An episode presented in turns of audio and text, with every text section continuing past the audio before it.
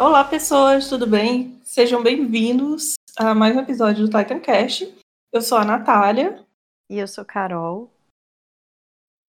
E nós hoje estamos fazendo um review do capítulo 138 de Shingeki no Kyojin. É, antes tarde do que nunca. Como sempre. É o nosso lema do podcast. antes tarde do que mais tarde. Exatamente. O que importa é lançar antes do próximo capítulo.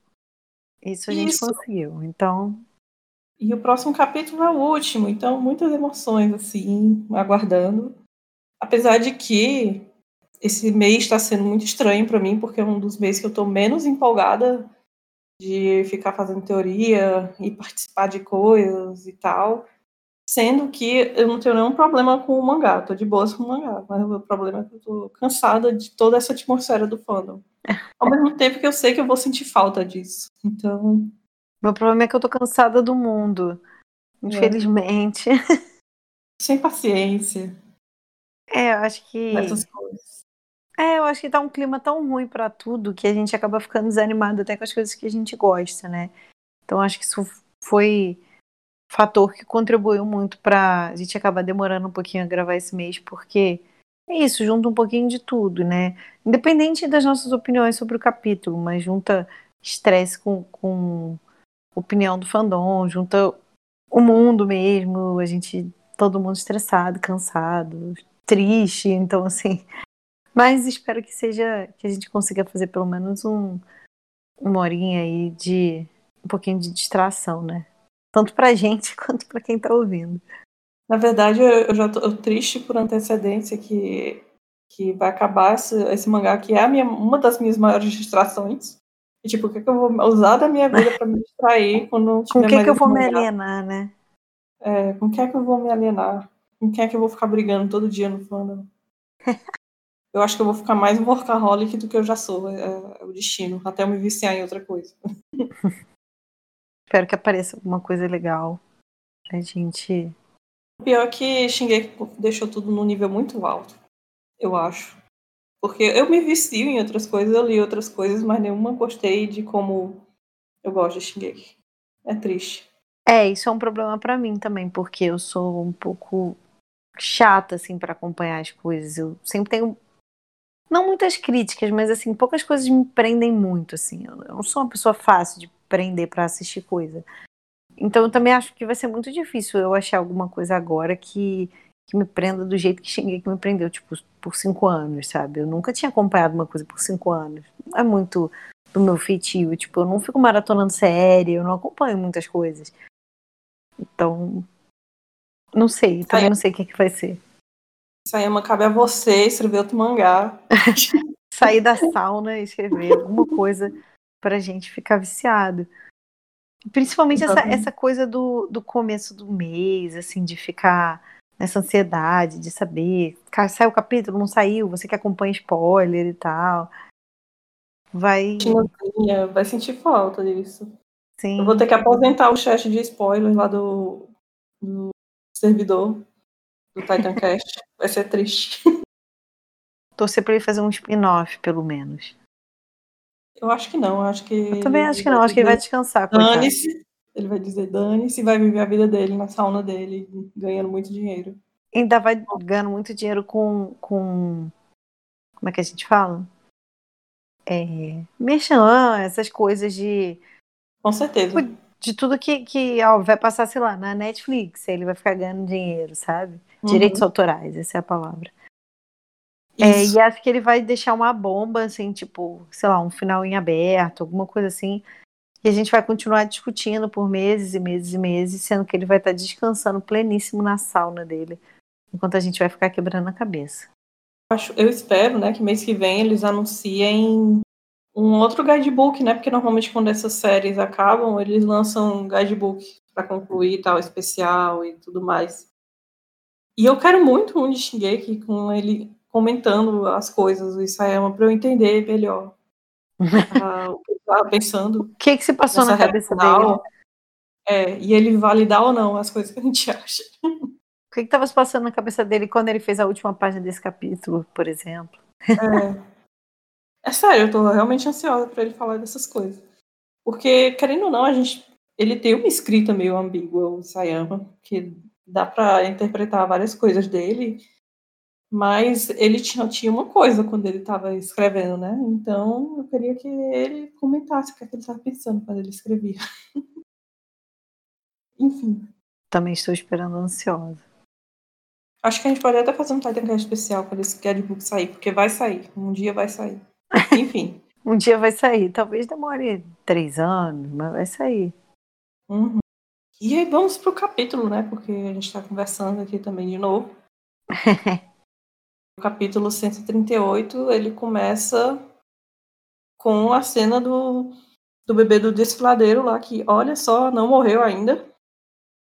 É, cortaram a cabeça do Zeke bem na hora de salvar esta criança, e os titãs se ajoelham, assim, perdem as forças com, quando a cabeça do Zeke é cortada e param de perseguir aquelas pessoas. E tem até eu fico com pena daqui do, de quem tá caindo desse ladeira agora, logo antes do Titã cair, tadinho. Tipo, né? Quase... Tipo, bom, podia ter sobrevivido, mas deu errado. É. Agora, o Sayama tá parecendo no fandom, né? Que tem uma fixação com crianças e bebês e tal. Todo capítulo ele insere alguma forma de falar ou desse bebê ou de algum outro bebê. Crianças, né? Do tema da criança, de proteger a futura geração e não sei mais o que. Sim, sim.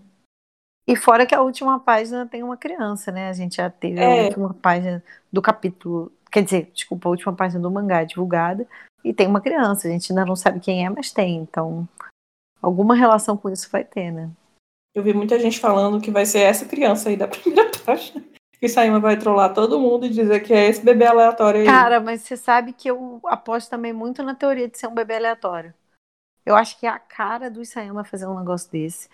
É, tanto no sentido de, de ter meio que enganado, entre aspas, o, o público, que passou meses achando que era o Grisha, que era o Eren, que era alguma coisa assim, quanto na, na questão de que ele gosta de botar pessoas aparentemente aleatórias para deixar mensagens importantes. Ele já fez isso várias vezes, com personagens que pareciam ser secundários e que não, ou nem secundários, ou totalmente figurantes, mas que deixaram uma mensagem que era muito importante naquele momento na história.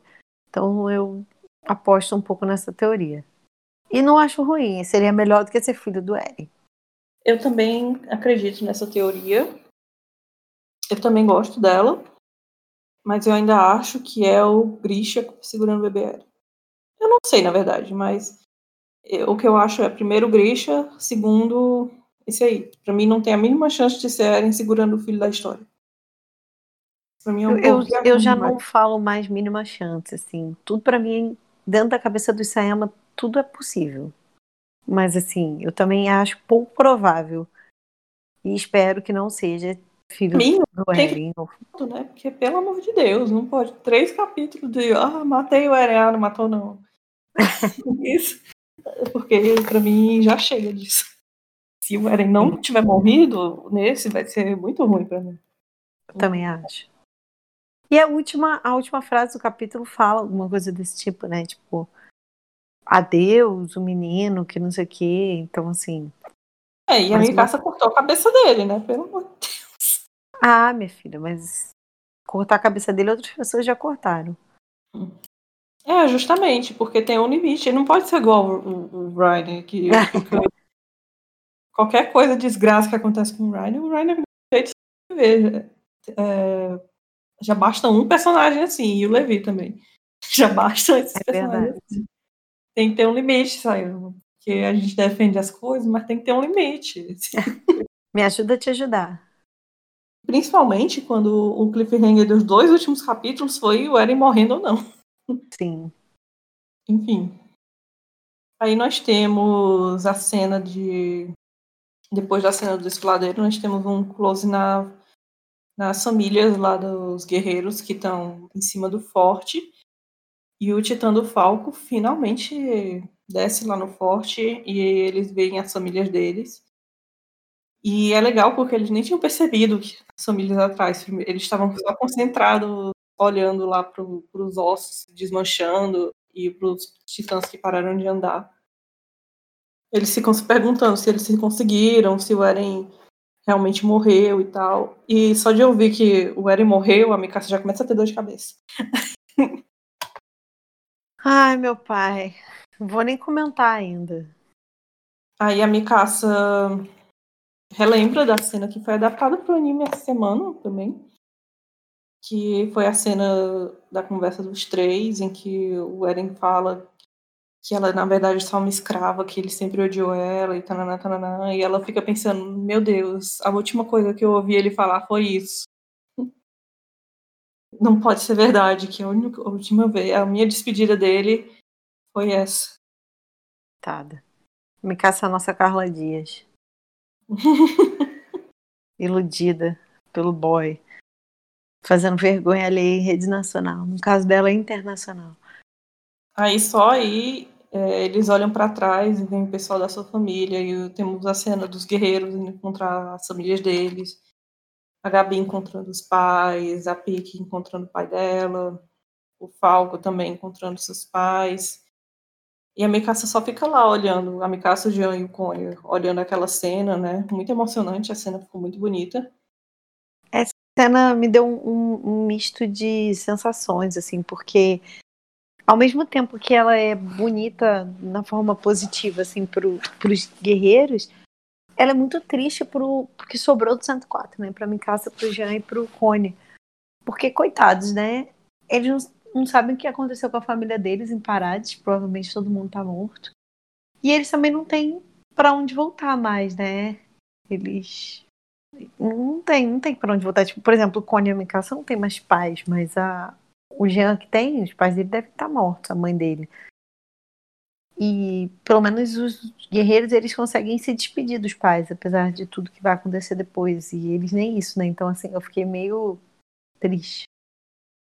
Eu também fiquei triste.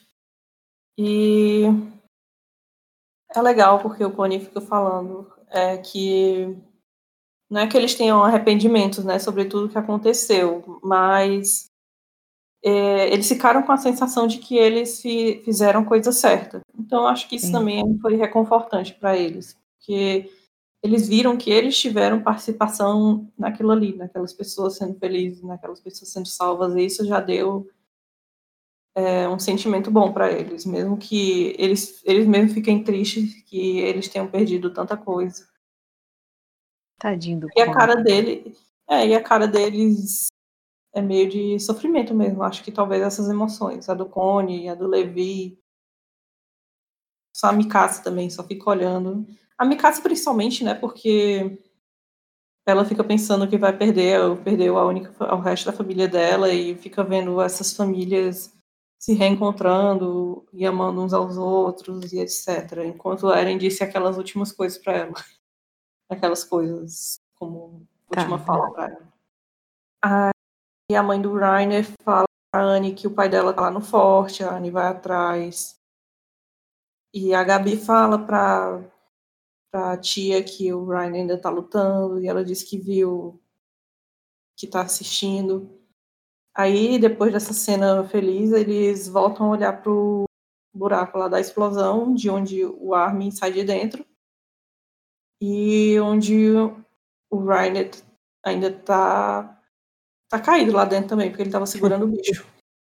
Eu achei bem bonita essa cena da Anne reencontrando o pai, assim, não sou uma grande entusiasta da Anne, mas eu, eu gostei, assim, eu fiquei triste pelo que aconteceu, mas eu fiquei feliz que ela conseguiu pelo menos ver o pai e aí os dois ficaram tranquilos, tanto ele, ela ficou tranquila, saber que ele sobreviveu todo esse tempo, na, como um, um Marleano honorário e tal, que tudo que ela fez, todo o sacrifício que ela passou, e ele por ter reencontrado a filha, né? Porque ele sempre disse que, que a filha ainda estaria viva, então achei bem bonito. Tem que dizer que eu sabia que o Isayama não ia dar um final feliz pra Anne e pai sim, dela. Sim, também tinha certeza. sabia que os dois iam ficar felizes de verdade. Eu até achava possível eles se verem, mas que aconteceu alguma desgraça. A gente disso é. algumas vezes aqui, assim, que muito provavelmente seria algo nesse tipo, que ele ia, ela ia chegar super perto dele, mas não ia conseguir ficar com ele, né? Ou então que a gente também te falou que ela ia ver os refugiados, mas ia descobrir que o pai dela não estava entre eles, porque o pai tinha morrido, alguma coisa assim. Uhum. Ia, ter, ia, ter, alguma coisa trágica ainda entre os dois. E realmente teve, porque isso aí não ia deixar a, de perder a oportunidade de brincar com as nossas emoções. Uhum. Pois é, aí eles estavam olhando lá pro buraco e eles viram que a centopeia tá viva ainda. Ai, que bicho nojento, cara. Parece lacraia que você fica tentando matar, dá 50 chineladas e a bicha não morre, sabe? Nossa.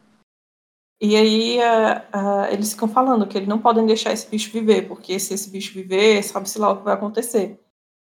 E é bem nessa hora que tem uma transformação, e lá vem o titã colossal do, do Eren. Um cabelão enorme também. Top e... três coisas mais bizarras de que foi esse bicho. O único colossal que tem cabelo. Cara, que, esse cabelo nojento, sebento, Deus me livre. Nunca vi um sabão esse cabelo na vida. Não, e fora que é bizarro. O Tita com corpo de colossal com aquela cabecinha do Eren, Deus me livre. Ficou muito feio, muito feio mesmo. Tipo, feio de bizarro, né? Não feio de mal feito. Sim. E o Jean comenta, até comenta, é, imaginei, sabia que isso não ia ser suficiente para te matar. E é o que é que a gente faz agora. E é incrível, né? Porque, tipo, ele tentam parar o Eren de todo jeito e o Eren não desiste, ele sempre se levanta e vai para cima. E isso também, tipo, tem muita gente que agora tá falando que ele fez isso de propósito é, para unir o mundo e tal, mas que ele nunca quis de verdade fazer essas coisas e que ele ia aceitar morrer tranquilamente só pelo bem dos amigos. Aí, tipo, ele ia aceitar morrer tranquilamente só pelos bens amigos depois de fazer o que fez, porque é que ele já não parou no capítulo passado quando eles explodiram. É, quando o Armin explodiu ele. Porque é que ele levantou e foi socar o Armin. Pra mim isso não faz sentido. Pra mim eu acho que ele tá bem focado no objetivo dele ainda, de fazer aquelas coisas mesmo que ele tá falando que ia fazer. Aliás, eu estava pensando esses dias como eu acho engraçado que a sacada do Isayama foi fazer o Eren fazer as coisas literalmente que ele disse que ia fazer. Tipo, eu vou matar todo aquele mundo, pessoa que tava lá fora da, da além do oceano, do oceano. Eu vou atacar as pessoas de Libéria, e atacou. Eu vou fazer o estrondo, aí fez. E, tipo, toda é, ele sempre seguiu exatamente o que ele estava falando, não teve coisas assim por, por trás tanto. E o fandom sempre ficou, ah não, ele só tá befando, ah não, você tá entendendo errado, ele não, ele não falou isso de verdade, ele não, ele, ele não vai fazer isso. E é, sempre é assim, o Eren fala que vai fazer as coisas, mas todo mundo pensa que não vai. Eu, todo mundo que lê, na verdade. Porque eles esperam melhor. Hum. Não, nesse capítulo também ele até quando mais pra frente tem a cena dele com a Mikasa no. Nessa. Daqui a pouco a gente discute se sonho, realidade paralela, ou sei lá o que, em que eles são felizes juntos. É, e aí tem uma cena que ele fala que, ah, depois daquele dia que nós fugimos juntos, não sei o que, que eu escolhi por não fazer o genocídio, alguma coisa assim. Ou seja, ele explicitamente fala que o que ele mesmo fez, né, porque na linha temporal, entre aspas, que a gente acompanha, ele cometeu esse crime e ele mesmo entende aquilo como um genocídio e a galera, não, não é genocídio não, Marleano bom, Marleano morto e tal. É exatamente isso que você falou. É, não, eu não, por exemplo, a gente não tem tanta necessidade de um de um ponto de vista do Eren, porque a gente sabe tudo que ele está fazendo, não a gente, tipo eu e você, mas assim, a gente enquanto público, a gente sabe tudo que ele foi, tudo que ele quis fazer, ele sempre deixou muito explícito. O problema é que as pessoas querem que aconteça o que elas é, querem que aconteça o que está na cabeça delas. Elas acham que que porque para elas o protagonista cristalzinho não ia fazer uma merda dessa, elas acham que ele não está fazendo.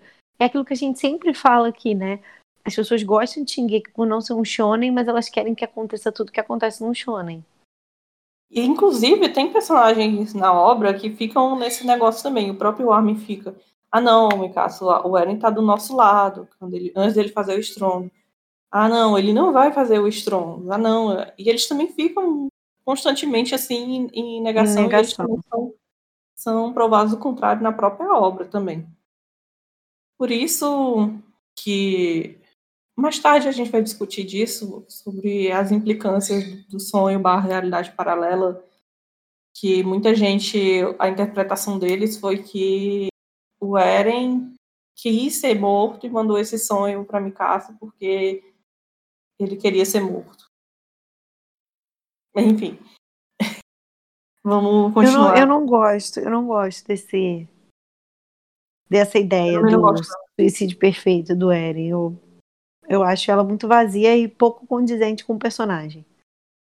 Eu também acho que não tem nada a ver com a construção de personagem dele, mas acho que tem muito a ver com a construção de personagem que o povo do fã não faz dele. Então, não me surpreende surgir teorias assim, mas eu não concordo com elas. O que eu penso é que sempre o, o povo se recusa a ver o que está sendo mostrado, quer outra explicação que justifique o que eles pensam na cabeça deles e vão distorcer tudo para adequar a isso. Mas pode ser que esteja errado, a gente esteja errado também, se alguém sabe, né? É, e, e também reforçando o que a gente até tinha falado no capítulo passado, que não concordar com o que o autor está fazendo é diferente de escrita ruim, né? Então, muita gente, quando acabam os argumentos, por exemplo, ah, é, sei lá, eu acho que o Eren tá certo em X, não sei, um exemplo qualquer. E aí o Isayama dá todos os argumentos possíveis para mostrar que o Eren tá errado naquela situação, ou que o Eren não fez aquela situação, alguma coisa assim. E aí o público cai em cima falando que a escrita dele é ruim, que ele tá maluco, que o que, que ele tinha na cabeça quando ele fez cena tal, sabe? É, então a gente lembrar que são coisas diferentes, não é porque a obra não foi exatamente pelo caminho que você queria. Até porque muitas vezes o caminho que você queria não faz nenhum sentido e você que forçou a barra para que ele aconteça, isso não significa que a obra é ruim, né? Uhum. Enfim, aí depois a gente discute mais sobre o Eren e a Mikasa quando a gente chegar nessa parte do capítulo, deixando o pior pro final. Sim, aí eles veem que a lacraia radioativa mutante está viva e eles decidem que tem que matar ela. É... E, e, eles se perguntam como que nós vamos fazer isso? Essa bicha aí sobreviveu a, a a explosão do Colossal, que não era para deixar rastro de nada, como é que a gente vai matar esse bicho? Então o Levi chega, tipo, nós temos que impedir o Eren de encontrar em contato com a Lacraia. Nós não conseguimos matar a Lacraia. Então, nós temos que matar o Eren. Sim. que é o... É o que fica sendo repetido milhões de capítulos. Eles já tentaram todas as saídas que não fosse matar o Eren. Ao contrário uhum. do Eren, que não tentou todas as saídas antes de promover genocídio, a aliança tentou todas as saídas antes de matar o Eren. Sim. E eu fico com raiva porque esse capítulo teve uns comentários assim de gente com raiva dizendo que eles tinham que matar o Eren, porque tipo, ah, vocês não são todos pais e amor que querem diálogo e não sei o que mais o que. Como é que vocês ousam falar que tem que matar o Eren? E, tipo, pelo amor de Deus, o povo tem uma visão muito, sei lá, deturpada do negócio, é tipo, primeiro que acha que a aliança é só paz e amor e felicidade e, e eles não vão tomar ação de nada, né? E depois é achar que isso necessariamente significaria que eles iam achar ok o outro fazer genocídio. Enfim. Sim. Durante todo esse diálogo, a Mikasa não tira a mão da cabeça, porque todas as vezes que a Mikasa teve essa dor de cabeça foi quando ela é, teve a situação de estar perdendo alguém importante para ela. Sim, Depois quando os pais morreram. Eu não depois... sei se é de cabeça do, quando os pais morreram, eu acho que não. Mas eu acho que depois é, disso. tenho certeza. Eu, é, depois disso, eu acho que tudo remete a ela, a morte dos pais e tal. E quando ela só dela ter a notícia do quando o Eren ou o Armin estão em perigo, ela já fica com, com dor de cabeça. E agora, ainda mais tendo que, é, que lidar com essa realidade, ela tá pior, pior ainda. Tipo, aí os guerreiros começam a se despedir, que eles têm que cumprir a missão deles, né, de matar o Eren. E a Mikasa olha isso, ainda segurando a cabeça e perguntando por quê? Por que, é que as coisas acabaram assim? Como foi que tudo isso aconteceu? Aí, enquanto isso, é, tá tendo a continuação da cena do, do pai da Anne com os oficiais lá de Marley, né? Que a gente, como a gente imaginou, ele tinha dado os tiros para cima para acalmar o povo lá e que na verdade todo mundo começou a depois que se acalmaram e o conflito principal foi evitado, eles estavam começando a cooperar um com o outro. Eu achei que o Sayama tinha esquecido que essa cena acontecia. Eu lembro que eu fiquei até com. É sério, eu fiquei até com isso na cabeça semana, é, mês passado, mas esqueci de comentar. Porque eu falei, caraca, será que quando ele chegar, quando ele voltar, tipo assim, porque ele vai ter que voltar para esse núcleo por causa do pai da Anne. Ele vai simplesmente agir como se nada tivesse acontecido, porque ele ficou tanto tempo com essa cena esquecida que era uma coisa tão besta dele reinserir na história, né? Mas ele teve uma boa saída, foi tiro pro alto. Tem que ter o mistério, né, pra dar mais emoção também, mas era o esperado. Sim. Aí teve a cena da Anne encontrando o pai, que a gente já comentou. E que foi muito bonita. Sim, muito bonita. Quando parece até que o tempo para, assim, quando chega quando ela chega perto dele. Sim, Mas acho que foi. Hum. Não, desculpa te cortar. Não só ia falar que eu acho que foi uma das primeiras cenas da Anne pós. pós. Confinamento dela lá, esqueci o nome. Que, que, que ela me emocionou de verdade, assim, que eu consegui ver a Anne do começo da história. A Anne que eu acredito ser ela na sua essência, assim, que eu sempre comento que eu acho ela uma personagem um pouco perdida na história, mas aqui eu achei ela muito condizente com a personagem e uma cena muito bonita. Uma pena que eles não tenham conseguido se dar o um abraço e tal. Com. Que é o que ela falava que queria fazer desde a primeira temporada, né? Que era rever o pai dela. Voltar pro pai dela. Finalmente consegue Finalmente. Aí tem o peido da lacraia. Uma das poucas que... coisas boas que o fandom proporcionou esse mês foi esse, essa piadinha. Eu acho, achei ótimo, particularmente. E, pois é, né? Ela fugiu do, do Reiner, que, que não conseguiu controlar ela, e foi perto do forte. E quando ela chegou no forte, começou a soltar esses gases, e todos esses gases começaram a transformar todo mundo que respirava eles em titãs. Eu achei muito curioso, assim, curioso de curiosidade mesmo, que o Cone fala assim: é, esse não é o cheiro de titãs mortos. E nunca tinha sido falado na história que isso teria cheiro, né? Mas enfim. Não deve ser um cheiro agradável, deve ser cheiro de de. Como é que a gente fala? Aquele cheiro de gente morta, eu esqueci o nome. Mas é. que coisa mórbida que eu tô falando, né? Mas eu esqueci o nome do. do... Enxofre. É, tá bom. Não, gente, as pessoas só ficam com cheiro de morto depois de muito tempo lá. Né? Não é tá assim, bom. tipo, o cara morreu, tá fica cheirando. Mas é enxofre tá a palavra que eu queria falar. Que deve ter cheiro de enxofre, e mais o, o peido do, do, da lagarta, não. Enfim, voltando ao, ao que interessa né, nessa parte, é, ao mesmo tempo que até aí a história não estava me incomodando em nada e tal, e que eu achei um triste barra bonito, eu achei uma boa saída do Isayama, se ele queria matar todo mundo no final, ele conseguiu introduzir bem essa ideia de matar os personagens, mas tenho que admitir que eu achei meio forçadão, assim, né, tipo, mas é aquela forçada de barra que a gente já conversou, né, que precisa acontecer para a história andar, mas assim. Estranho. Mas aparentemente Marley já dominava essa tecnologia, né? Vide ter usado na Vila dos Pais do Cone. Eu achei ótimo porque também foi bem no episódio da semana, foi o episódio que mostra da semana que foi o episódio do anime, é, foi bem o que falava o que aconteceu no vilarejo do Cone. E eu acho que faz. Eu, foi, pode ter sido, assim, meio forçado, mas é, ainda é condigente com a obra, porque ele já tinha apresentado essa possibilidade sim, no sim.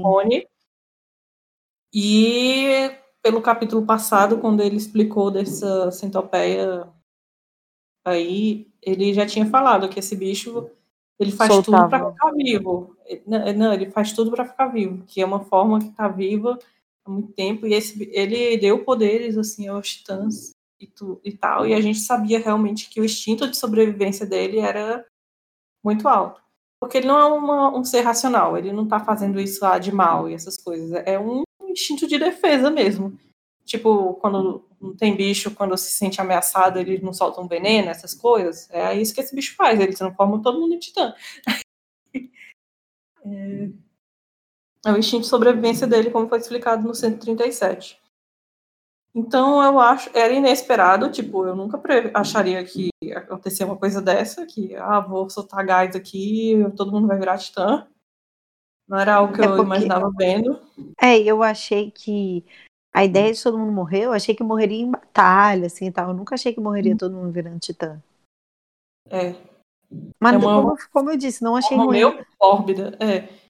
Muita gente, muita gente achou muito ruim, né?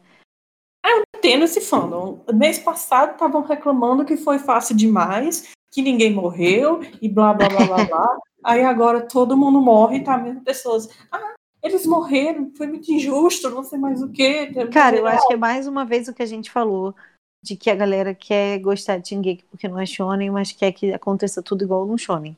Eles queriam que cada um dos personagens fosse morrendo durante a batalha, enquanto heróis, blá blá blá. Sendo que, tipo, isso não vai acontecer. Beleza, ele usou essa fórmula com alguns personagens e foi criticado por ter usado essa fórmula. É, e aí, quando ele resolve matar os. Aí foi criticado porque não matava os protagonistas. É quando ele resolve matar os protagonistas, a galera não gosta também, sabe? É bem difícil. A galera não gosta de nada. Quer que aconteça. Não, é falar quer que aconteça a fórmula é, pronta, né? Que acontece em todos os lugares. Isso de que, ah, vão se sacrificar. Eu acharia péssimo, por exemplo, se essa galera do 104 agora, depois de tudo, ou os próprios guerreiros começasse a morrer um a um se sacrificando por um bem maior ou se sacrificando pelo coleguinha, sabe? Eu imaginei e não dá nem que... tempo. Sim, eu imaginei muito que isso ia acontecer no... enquanto o Eren estava transformado lá naquele bicho cheio de osso. Porque uhum. eles ficavam tendo lutas, é, tipo assim, muitas lutas ali e toda vez um salvando o outro. E eu achei que ia, que ia ter, tipo assim, por exemplo, que Jean e Connie iam morrer num rolê desse, sabe?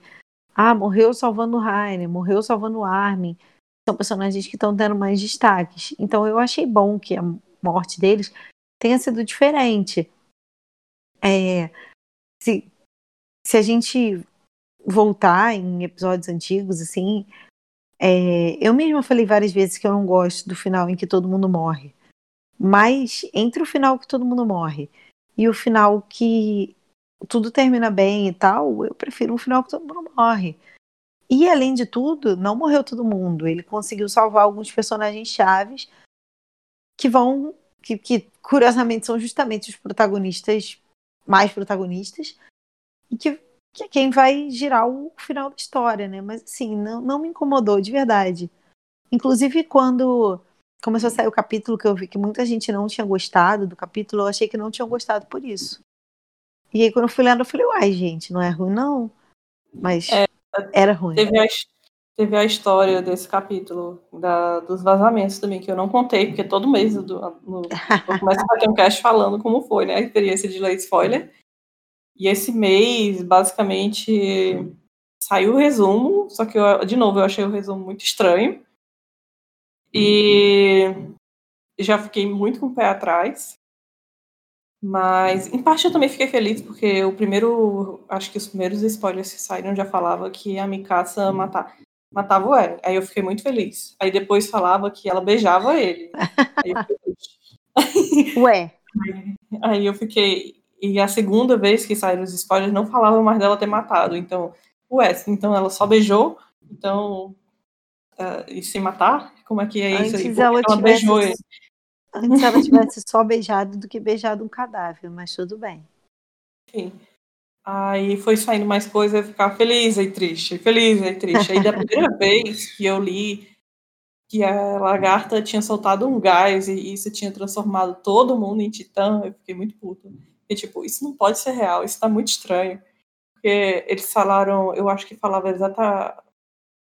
Falava do Cone, da Gabi, do Jean e da mãe do Rainer só. Falava que essas pessoas tinham se transformado em titã, alguma coisa assim. E não pode, isso aqui tá muito estranho.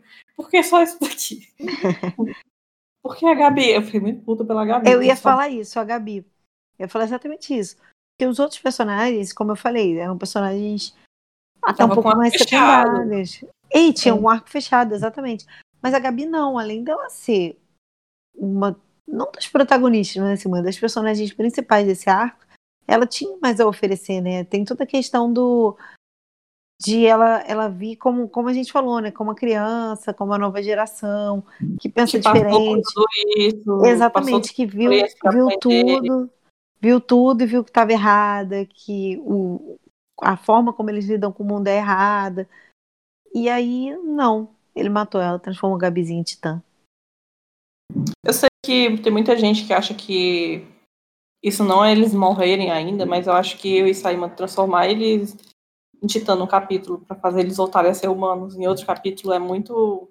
E a história acabar no, dia, no ah. mês seguinte? É, também não acho que ele faria, tá. não. Então, e também eu, eu acho que ele. Considerando que ele tá morto. E eu Talvez acho um outro. Fez... Hum, pode falar. Não, eu acho que ele fez questão de recentemente mostrar como funcionam os caminhos e mostrar o que, que aconteceu com os personagens que morreram no decorrer da história, né?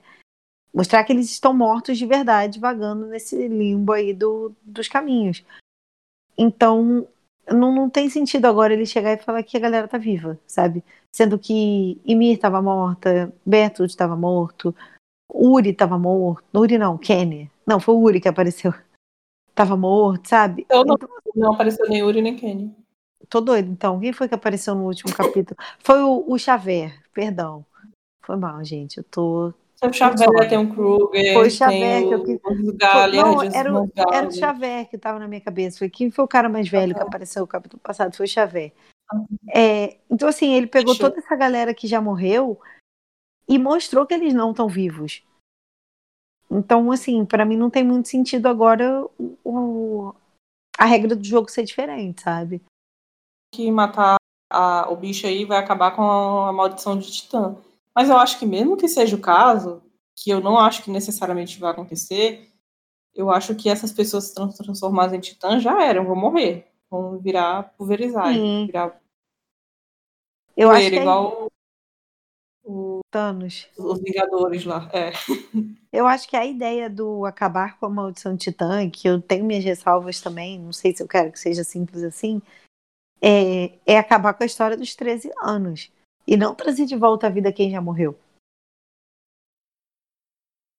Eu acho também que esse negócio de tipo acabar com a maldição de titãs não teve um painel de um personagem nessa obra inteira que tenha citado a possibilidade de acabar com a maldição do Titã. Isso é coisa que o fã não todo fala, mas se não acontecer, não é culpa do, a, a, as pessoas já deviam ter esperado, né? Porque o Isayama nunca falou desta possibilidade, nenhum personagem nunca falou dessa possibilidade.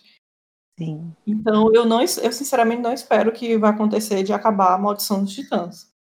Eu acho, eu acho que o que pode acontecer, pode acontecer é tipo titãs que ainda estejam vivos nesse momento em que o bicho for derrotado, ou seja, por exemplo, o Jean na forma de titã dele ele não foi derrotado aí ele pode voltar a ser pessoa. Mas assim, titãs que já foram derrotados, que já morreram, pessoas que morreram na forma de titã, não tem nenhum sentido elas voltarem a ficar vivas. Na minha opinião. Eu acharia ruim. Acharia que o Isama vai ter que tirar uma explicação. Eu acho que meio, é, mesmo o, o Jean e as outro, os outros, tipo, se todo mundo for voltar à vida que, que é titã, que tá vivo lá como titã, for voltar ao corpo humano normal, o que a gente vai fazer com esse monte de Eldiano que estava vivo há 100 anos, virou muralha, e agora vão acordar Sim. 100 anos depois? Meu Deus. Totalmente orientado do mundo. Enfim. Fazer um intensivão, então. Muitas coisas aconteceram nesse tempo, que tipo a Anne saindo do cristal. Muitas coisas aconteceram nesses 100 anos. Que você estava aí congelado no corpo de um titã. Dormindo. É porque, na teoria, os corpos humanos dele não estão dentro desses titãs, né? a Ranji fez os experimentos e tal, bem no começo lá do, do, mangá, falava que eles não acharam nada de humanos em dentro dos titãs. O que acontecia é que eles achavam só, descobriram que era a medula espinhal. Então, tipo, se a maldição acabar, é, como é que esses corpos vão voltar a se reconstruir? A Irme vai ficar reconstruindo? Como é que a Irme é vai isso que eu ia falar, a Irme vai fazer castelinho de areia. Mas se o, o bicho morrer, a Amy ainda vai ter os poderes para fazer cartelo de areia? Porque se ela tiver os poderes e a coordenada, então os poderes, os, os, os poderes de titãs ainda podem continuar existindo. Sim. Então, para mim, eles morreram. Todo mundo que virou titã morreu. A única coisa, a única forma de eu acho que eles não morreram é se é, antes de matar o bicho, ou matar, ou acabar com a coordenada, ou com uma maldição de titã, ou o que seja, se for possível, que algum desses devore o, algum dos portadores que estão ali. O que eu acharia horrível também. Né? Não quero, eu não quero o Rainer servindo de alimento para ninguém. Coitado. Só quero o Rainer descansando. Eu não quero que o, que o Rainer morra assim. Enfim, muitas discussões sobre isso. Até perdi o fio da meada que a gente tá falando antes. Enfim. Aí quando começa esse gás, né, o Levi fala logo. Subam logo no Titã. É, ele fala pra Mikasa, pra Pique. Aliás, só pra elas duas. Pra ele, elas subirem no Falco, que eles têm que se afastar. Aí eles, todo mundo fica em choque, né? Tipo, não, não querem ter que lidar com aquela realidade. Tipo, tadinhos acabaram de ver a família deles, acabaram de ter um momento que achavam que tudo ia dar certo, e aí começou a estar tá tudo dar mil vezes mais errado. Cara, a felicidade que... deles durou 10 segundos. Sim. Durou três quadros. A Pique, tadinha, ela fica dizendo que, que isso é demais para ela e tal. Aí o Levi fala que todo mundo que for titã ou for arco tem que subir no falco para fugir, porque o resto vai virar titã. E ali é muito perigoso. Aí nisso ficam as familiares e o Jean e o Cone para trás. E a Gabizinha. E tem um painel do Falco gritando que ele fica com tanta raiva que ele grita que o povo acha que o povo ficou achando que foi o Falco que transformou os titãs. Não, gente, é só ele gritando de frustração mesmo. Tipo, se ele tivesse se o grito dele tivesse ativado os titãs, tipo o, o Zeke, é, ele, no momento que ele acabou de gritar, todo mundo já estava se transformando, que não aconteceu. Sim. Eles tiveram um tempinho para conversar. É. E uma conversa muito triste, aliás, porque. Exatamente. Esse quadro do Jean e do Cone foi um dos primeiros que saiu também. Eu fiquei muito triste. É um quadro tão triste quanto aquela cena deles dois abraçados com a Sasha dez minutos antes dela morrer. Sim, com certeza. Aí eles ficam falando que é assim que acabou para eles, que nós vamos confiar que é, eles façam o restante e que isso é o que significa morrer como um membro da tropa de exploração. Que se você ouviu o nosso podcast especial sobre a uhum. tropa de exploração, você viu eu comentando também dessa ideia. E eu acho que eu também falei disso no capítulo passado. Não sei se foi no passado, no retrasado. Não, foi no outro, naquele que o. Foi naquele que, que arranja. E no que arranja morre também, a gente falou disso. É.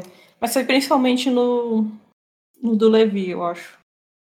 Que, que foi muito a ideia de que é, eles estão lutando para que as pessoas que vão vir depois deles continuem a lutar por um mundo melhor. Eles não estão lutando assim com uma. Por eles por eles, nem por uma meta assim final, é por sempre estar melhorando, sempre continuando. Uma coisa que eu achei. Ah, Não, pode falar, pode falar. E é isso que significa morrer como membro da top exploração. Saber que você fez a sua parte até onde você pôde e torcer para que as outras pessoas continuem o seu legado para continuarem lutando pelas coisas que você lutava para fazer o, um mundo melhor.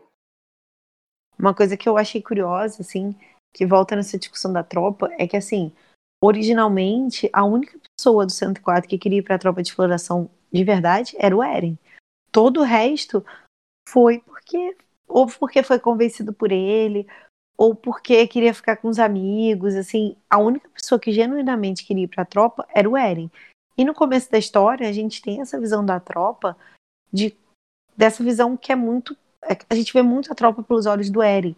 Então, essa coisa de matar os titãs, descobrir o que, que tem do outro lado da muralha e tal. E aí, conforme a gente vai começando a ver a tropa pelos olhos dos outros, tanto dos próprios membros da tropa quanto do resto do 104, que começa a entender esse, esse ideal, aí a gente começa a entender o ideal original da tropa, que é exatamente isso que você falou, essa questão de eu lutar por quem vem depois de mim, muito mais do que matar titãs, eu quero construir um mundo melhor para a pessoa que vem depois de mim. Então eu vou me arriscar pelos outros. Então, é, eu acho muito curioso que no final quem entendeu isso foram as pessoas que menos queriam estar na tropa e que morreram, entre aspas, felizes, sabendo que cumpriram a sua missão. Seja, não, no caso deles, não queria.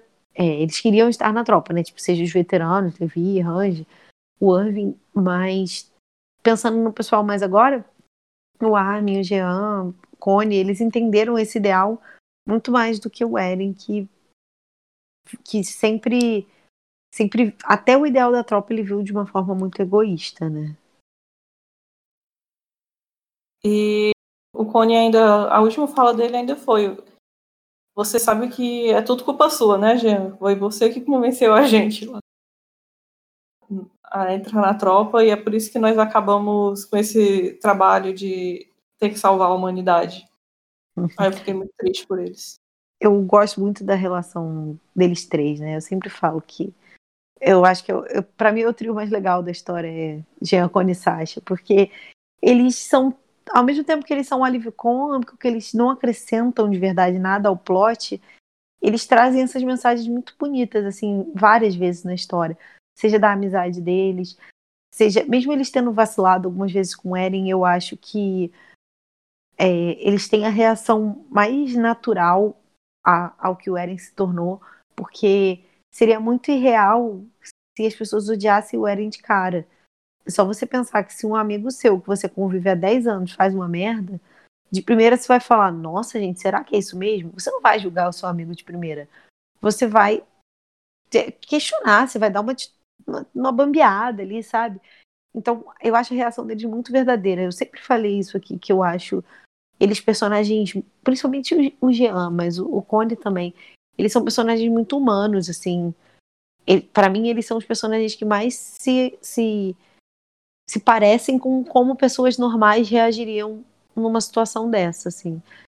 Eles têm essa dúvida, depois eles, mesmo quando eles têm que confrontar o Eren, eles ainda têm uma uma tristeza ali carregando, que é muito diferente da reação do Armin e da Mikasa, por exemplo, que, que é uma reação quase que burra, assim, né? Tipo, muito muito agarrada no Eren. Eles não, eles são muito humanos e acho que foi muito triste ver eles morrerem.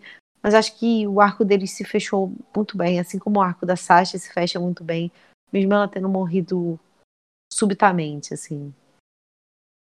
E eu gosto muito de como Shingeki nos dá essas sensações, tipo, você sabendo que as coisas podiam ter sido diferentes se as pessoas tivessem ido por caminhos diferentes e você sabe que eles fizeram o, o máximo que eles puderam para tentar evitar essa desgraça de se tornar ainda maior. E mesmo assim, que não foi o suficiente, mas que eles que a gente pode ficar em paz com, com o que aconteceu com a morte dele, porque eles cumpriram a, a, a missão dele no que foi possível. Isso falando do Jean e do Cone, da Gabi não. Uhum. Mas assim, eu fico muito triste pela morte deles, mas eu entendo que é a escolha, que foi a escolha do Sayama, porque tipo, a gente gosta de falar que eles vão sobreviver de, e ter uma vida tranquila e, e, construir um mundo melhor e tal, mas também é uma coisa muito utópica quando tu pensa que metade do mundo está destruído. Sim. E com certeza, mesmo, mesmo os que sobreviverem agora, não tem um fim muito feliz, assim. Eles vão ter que lutar muito. Pode ser que a geração dele não consiga ainda conseguir um, uma estabilidade, conseguir construir aquela cidade de novo. Sim. É... E foi o que a Mas gente é. falou, que, que para qualquer um deles ficar vivo seria uma tristeza muito grande, porque, por exemplo, eu acredito que no final, né, final vulgo daqui a 15 dias, algum dos, dos personagens que escaparam, né, sejam os Ackerman ou os portadores de Titã, alguém ali vai ficar vivo. Dois ou três personagens vão ficar vivos. E eles vão carregar uma tristeza muito grande, né? Tipo, todo mundo morreu. Eles viram o mundo ser destruído. Sabe? É, eu vou fazer uma comparação meio ruim, assim, mas que não deixa de ser verdade. É tipo o que a gente está vivendo hoje em dia. Você pensa assim, nossa, graças a Deus eu tenho que agradecer muito porque não perdi ninguém da minha família para Covid e tal. Mas ao mesmo tempo você fica muito triste porque o mundo está ruindo à sua volta, sabe? Eu acho que é meio que isso. É, é um sentimento que a gente consegue sentir, que a gente consegue entender. É tipo, eu sobrevivi, a gente parou o Eren, mas e aí? O mundo virou isso aqui, né? E uma outra coisa que eu acho que seria muito possível de acontecer num pós, e aí a gente pensando que o mundo vai estar totalmente destruído mesmo, e não, porque assim, acho que mais pra frente a gente vai ainda falar um pouquinho do que, que a gente espera do final, mas tem muitas teorias que vão, vão no caminho de linha do tempo, e que as coisas se reconstruam no final da história. Mas se a gente pensar que não vai se reconstruir, se a gente pensar que vai que o que o mundo realmente vai terminar com um fiozinho de esperança, mas destruído e que as pessoas vão ter que construir ele aos poucos, é, é um cenário muito propício para que surja surjam outras pessoas como o Eren, que são revoltadas com o que aconteceu e que querem mudar as, as coisas na, no grito, na força, sabe? Porque o, o Eren, ele é um. Não passando pano para ele, mas ele é um produto dessa sociedade, né? Essa uhum. sociedade que, que destruiu tudo, que isolou os Eldianos, que foi preconceituosa com eles e que fez com que surgisse um, um demôniozinho lá. Então nada impede que a gente não, não tenha essa ideia se, se propagando também, né? No futuro vai ter também um menino, uma menina que vai ser revoltado com tudo que aconteceu e que vai se sentir preso, que vai querer ser livre, que vai querer que as coisas sejam diferentes. Então, além de tudo, você ainda propicia um ambiente que pode gerar uma, uma pessoa dessas, né? Tem que ser um, e é um esforço comunitário para não deixar essas coisas acontecerem. Sim. Eu gostaria muito de um final em que o mundo realmente ficasse destruído e que algumas pessoas ficassem vivas e que a gente pudesse ver um pouquinho disso, de como que vai ser essa reconstrução, sabe? Vai ser possível essa reconstrução? Porque foi aquilo que a gente já falou algumas vezes aqui, de que, tipo, ecossistemas foram destruídos, sabe? É mais do que pessoas foram mortas. É tipo, o mundo foi pisoteado. Então, é, eu acharia legal a gente ver isso, mas não sei se. Ah, não acho que vá por esse caminho. Se eu gostaria ou não também. É, porque são muitas coisas ainda para resolver em um capítulo, eu Sim. acho. E mostrar muito assim adiante Talvez ele mostre algum cenário, ele não, tipo, não vai deixar claro quanto tempo foi que passou, quem são aquelas pessoas e tal, mas é, talvez mostrar, principalmente nos momentos imediatos, as pessoas sobrevivendo, ajudando um ao outro nesse momento é, nesse, é, nesse momento crítico e tal. Mas ao mesmo tempo, eu sei que eu vou ficar muito puta porque vai ter um monte de gente falando, tá vendo só? O Eren fez isso para unir o mundo. O mundo só tá assim porque o Eren se, é, se uniu para ser o inimigo comum de todo mundo e destruiu metade do mundo. E as pessoas só conseguiram ficar em paz por causa disso.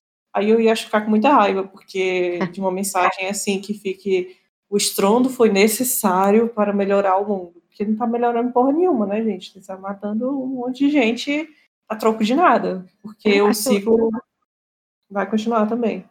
Eu acho uma pena Não. que a gente que a gente tenha que pensar que, que finais que a gente acharia legal ou ideias que a gente acharia legal vão ser ruins apenas porque o fã não vai estragar elas.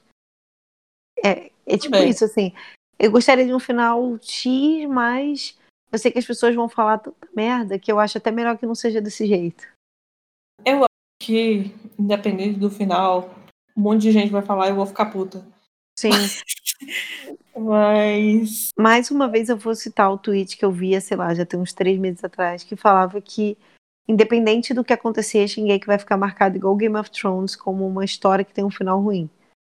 Mesmo que o final não seja ruim. Porque tem, tem pessoas que, que, que têm prazer em fazer isso, né? E esse capítulo a gente viu isso. Gente famosa, gente influente, tipo o youtuber e tal, não é a gente que tem 200 seguidores, é tipo gente importante dentro do, do universo de anime que ficou espalhando desinformação, sabe? Espalhando que o final de Shingeki era horrível, sendo que a história não tinha nem. Os capítulos não tinham nem saído, sabe? Tinha saído uma página. Então, assim, eu acho que essa galera que criticou Shingeki a vida toda porque acha que é legal pagar de haterzinho de internet, mesmo tendo 40 anos na cara, vai, vai se aproveitar disso e vai ficar falando o tempo todo que Shingeki era um anime que tinha potencial, mas o final é um lixo. Mesmo sem, sem o final ser um lixo, sabe? Uhum. Triste, porque ao mesmo tempo que eu gosto da experiência do fandom, o fandom também estragou toda a minha experiência da obra, em parte. Sim. Porque normalmente eu gosto muito do capítulo, Enquanto no primeiro momento, quando eu tô lendo, aí eu vou discutir com as pessoas, eu fico puta. E eu vejo os comentários que as outras terceiras pessoas que não fazem parte da minha bolha estão falando, e eu fico mais puta ainda. Então. É estressante. E é muito curioso, porque isso, isso rende assunto para um, um podcast que a gente quer fazer há muito tempo, que é o do sobre o fandom, que na verdade. Hã? Ataque ao fandom. É, que na verdade a gente já já fez uma vez, mas que acho que tem muito a, a falar. Pois é, eu, eu, também acho que a gente devia fazer esse podcast especial, porque desde que a gente fez o primeiro, tem muitas outras discussões que a gente pode entrar nisso. E é uma coisa que eu fico irritada mesmo com esse pessoal, desses youtubers e tal, é que tem muita gente que genuinamente eles não gostam do mangá, eles não gostam da obra. Só leem para ficar implicando e xingando e falar mal. Aí, tipo, gente. Como se fosse um adolescente de 15 anos. Cresçam. Eu sei que isso dá dinheiro. E principalmente porque dá dinheiro. Aí eu fico com mais raiva desse sistema do YouTube que recompensa comportamento desse jeito. Sim. E uma coisa que, que eu até comentei no. Logo que saiu esse capítulo e o meu tweet. Tipo assim, deu. Muita gente comentou e tal, e eu não respondi a ninguém porque eu não tava com saco. Então agora eu posso responder publicamente, que eu tuitei falando que para mim não fazia, para mim você tinha que ser uma pessoa muito espírito de porco para odiar uma história e mesmo assim continuar acompanhando ela e criticando. E aí muita gente falou assim para mim, ué, mas eu só posso falar, só posso ter minha opinião, seja boa ou ruim, se eu ler. Tá, beleza, mas isso aí a gente tá falando de, por exemplo, pô, eu acompanho Shigeki há dois anos, e esse capítulo eu achei uma merda. Aí, beleza, você tem que ler e dar a sua opinião. Agora, pessoas que já odeiam a história, que não gostam da premissa da história, que acham ruins e mesmo assim continuam assistindo e comentando, como você falou, só para ganhar views de YouTube e ganhar dinheiro, para mim isso é tosco. E é mais tosco ainda quem faz isso só para ficar ganhando curtidinha de internet, porque daí não dá nem dinheiro. Se fosse por dinheiro, beleza. Mas, uhum. cara, não dá nem dinheiro e você fica acompanhando o troço durante, sei lá, seis meses só pra. pra... Durante anos, só pra é, falar. Tipo assim, só pra falar mal, cara. Não, tem que ser muito espírito de porco pra mim. Então eu acho uma palhaçada mesmo, sabe? Você não é obrigado a gostar da história.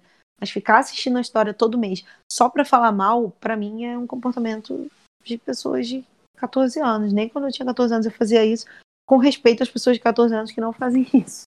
Mas assim, sério, eu acho muito contraproducente. Acho que tem coisa melhor para fazer na vida do que ficar assistindo um negócio que você não gosta. Durante meses. Tempo, tem outros mangás que eu posso citar ou não nomes, aqui eu vou pensar muito em fazer isso, que eu não gosto. É, eu passei muito tempo lendo, mesmo sem gostar. E chegou num ponto que eu tava igual esse pessoal, eu tava lendo só para falar mal. Aí eu pensei, por que, que eu ainda tô lendo isso aqui? Aí eu parei. De vez em quando eu ainda volto para saber o que é que tá acontecendo, ou vejo É, eu tenho vários amigos que gostam de, de, obras que eu não gosto pessoalmente, e eu vejo eles felizes gostando delas, e eu fico, que bom para você. Tipo, me atualiza aí o que é que tá acontecendo, fala aí o que é que tem, tem de legal e tal, pra gente debater. Eu, tipo, eu não vou ficar desmerecendo a obra e falando das coisas o tempo todo, uma vez ou outra de brincadeira, ok. Mas é tão. Tem tantas formas melhores de você aproveitar o seu tempo e a sua vida. Exatamente. Ou, por exemplo, uma, mesma obra que a gente gosta, que é tipo Vinland Saga, que a gente ama Vinland Saga, que nós temos um podcast também especial de Vinland Saga, se vocês ainda não ouviram. E a gente acha super legal, super bem escrito e tal, mas os capítulos atuais que a gente está lendo desanimaram a gente um pouco e a gente. E, tipo, eu não vou ficar lendo todo mês só para reclamar que do, do que é que tá, tá rolando de Vinland Saga. Só me, tipo, me afasto, fico com as memórias boas do que eu achava que era bom, dou um tempo, e se talvez um dia eu volte para ler o resto e ache legal, talvez não, e fica por isso mesmo. Não precisa você também amar toda a história. Tá tudo bem você ter gostado só até a outra parte, pensar que você não não se relaciona mais com o resto que aconteceu depois e ficar só com a memória afetiva do que você gostou. Porque, tipo, por exemplo, em Shigeki eu vejo muita gente reclamando que ah, devia ter acabado no, no oceano, porque tudo que veio depois do oceano era ruim. Pois então, na tua cabeça, você pode ficar falando que. É, só parar de ler no oceano. É, Pronto, gente, acabou. Ninguém tá te obrigando a ler. É, exatamente. As pessoas falam como se fosse forçado. E assim, essa coisa da gente odiar coisas famosinhas é, é bem infantil, sabe? Um exemplo, Game of Thrones. Eu nunca assisti Game of Thrones. Nunca. É, vários amigos meus me enchiam o saco pra eu assistir. Eu nunca tive vontade de assistir, eu acho a história muito longa, não acho que eu vou curtir e tal. Mas eu gostava de ficar acompanhando o, o que as pessoas estavam comentando. Todo domingo que saía episódio, eu ficava no Twitter lendo o que estava acontecendo.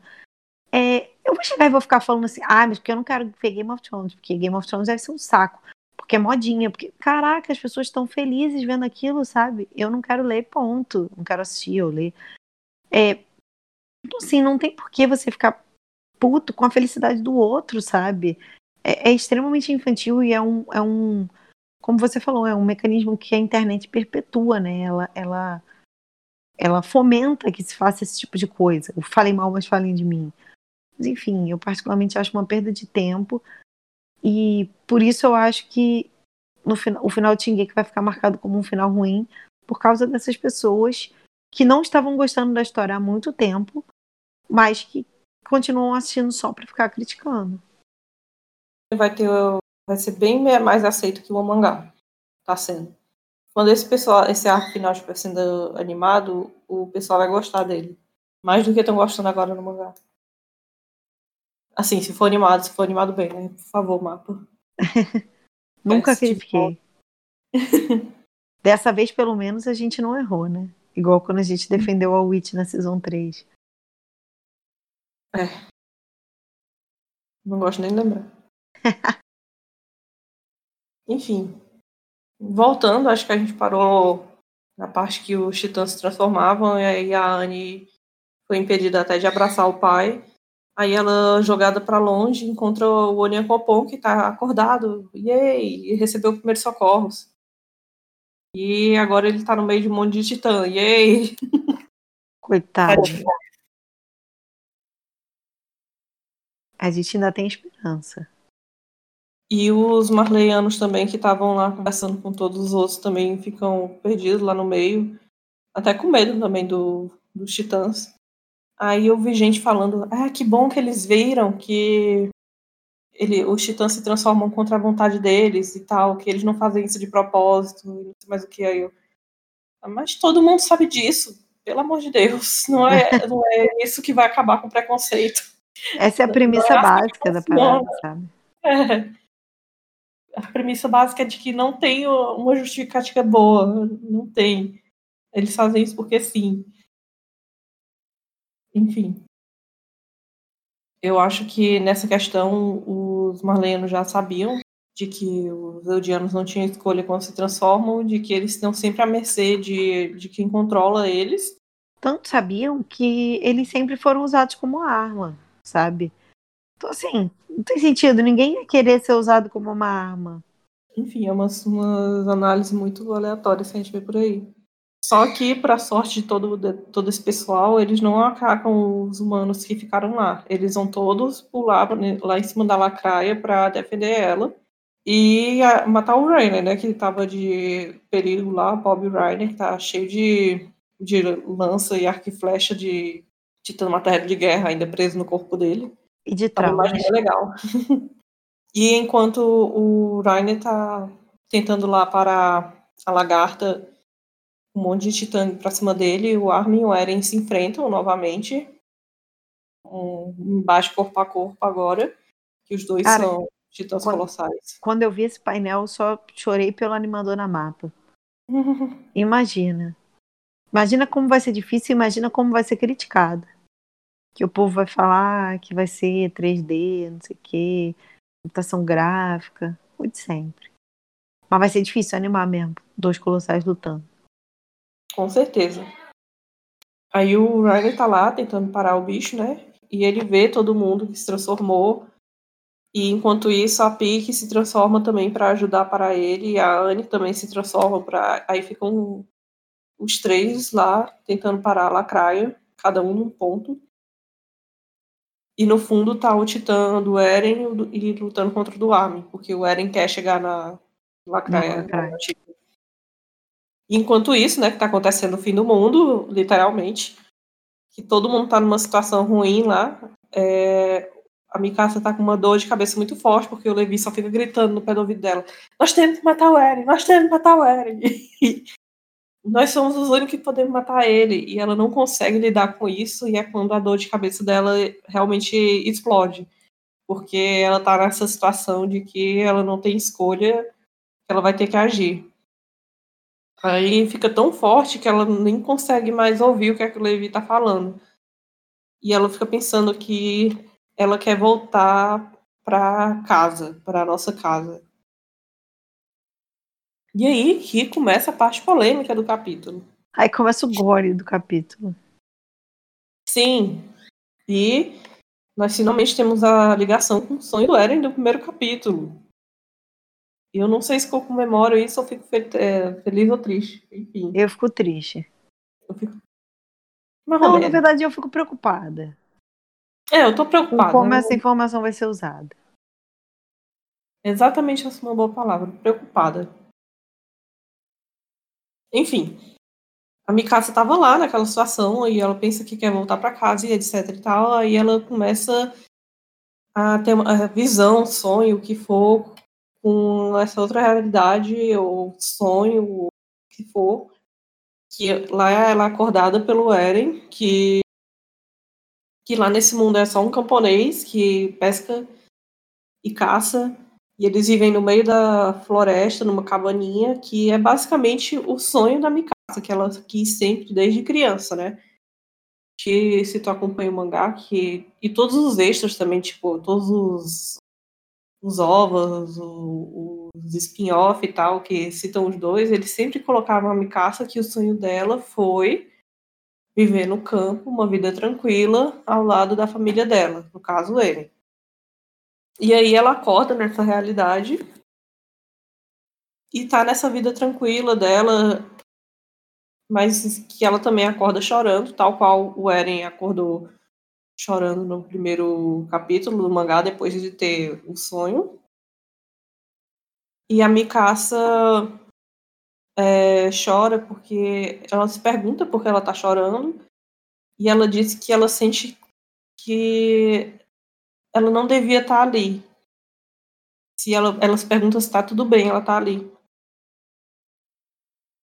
Só que ela pergunta no sentido, tipo, provavelmente porque ela estava na batalha e ela foi para essa realidade aqui, meio que fugindo, é o espaço de fuga uhum. dela.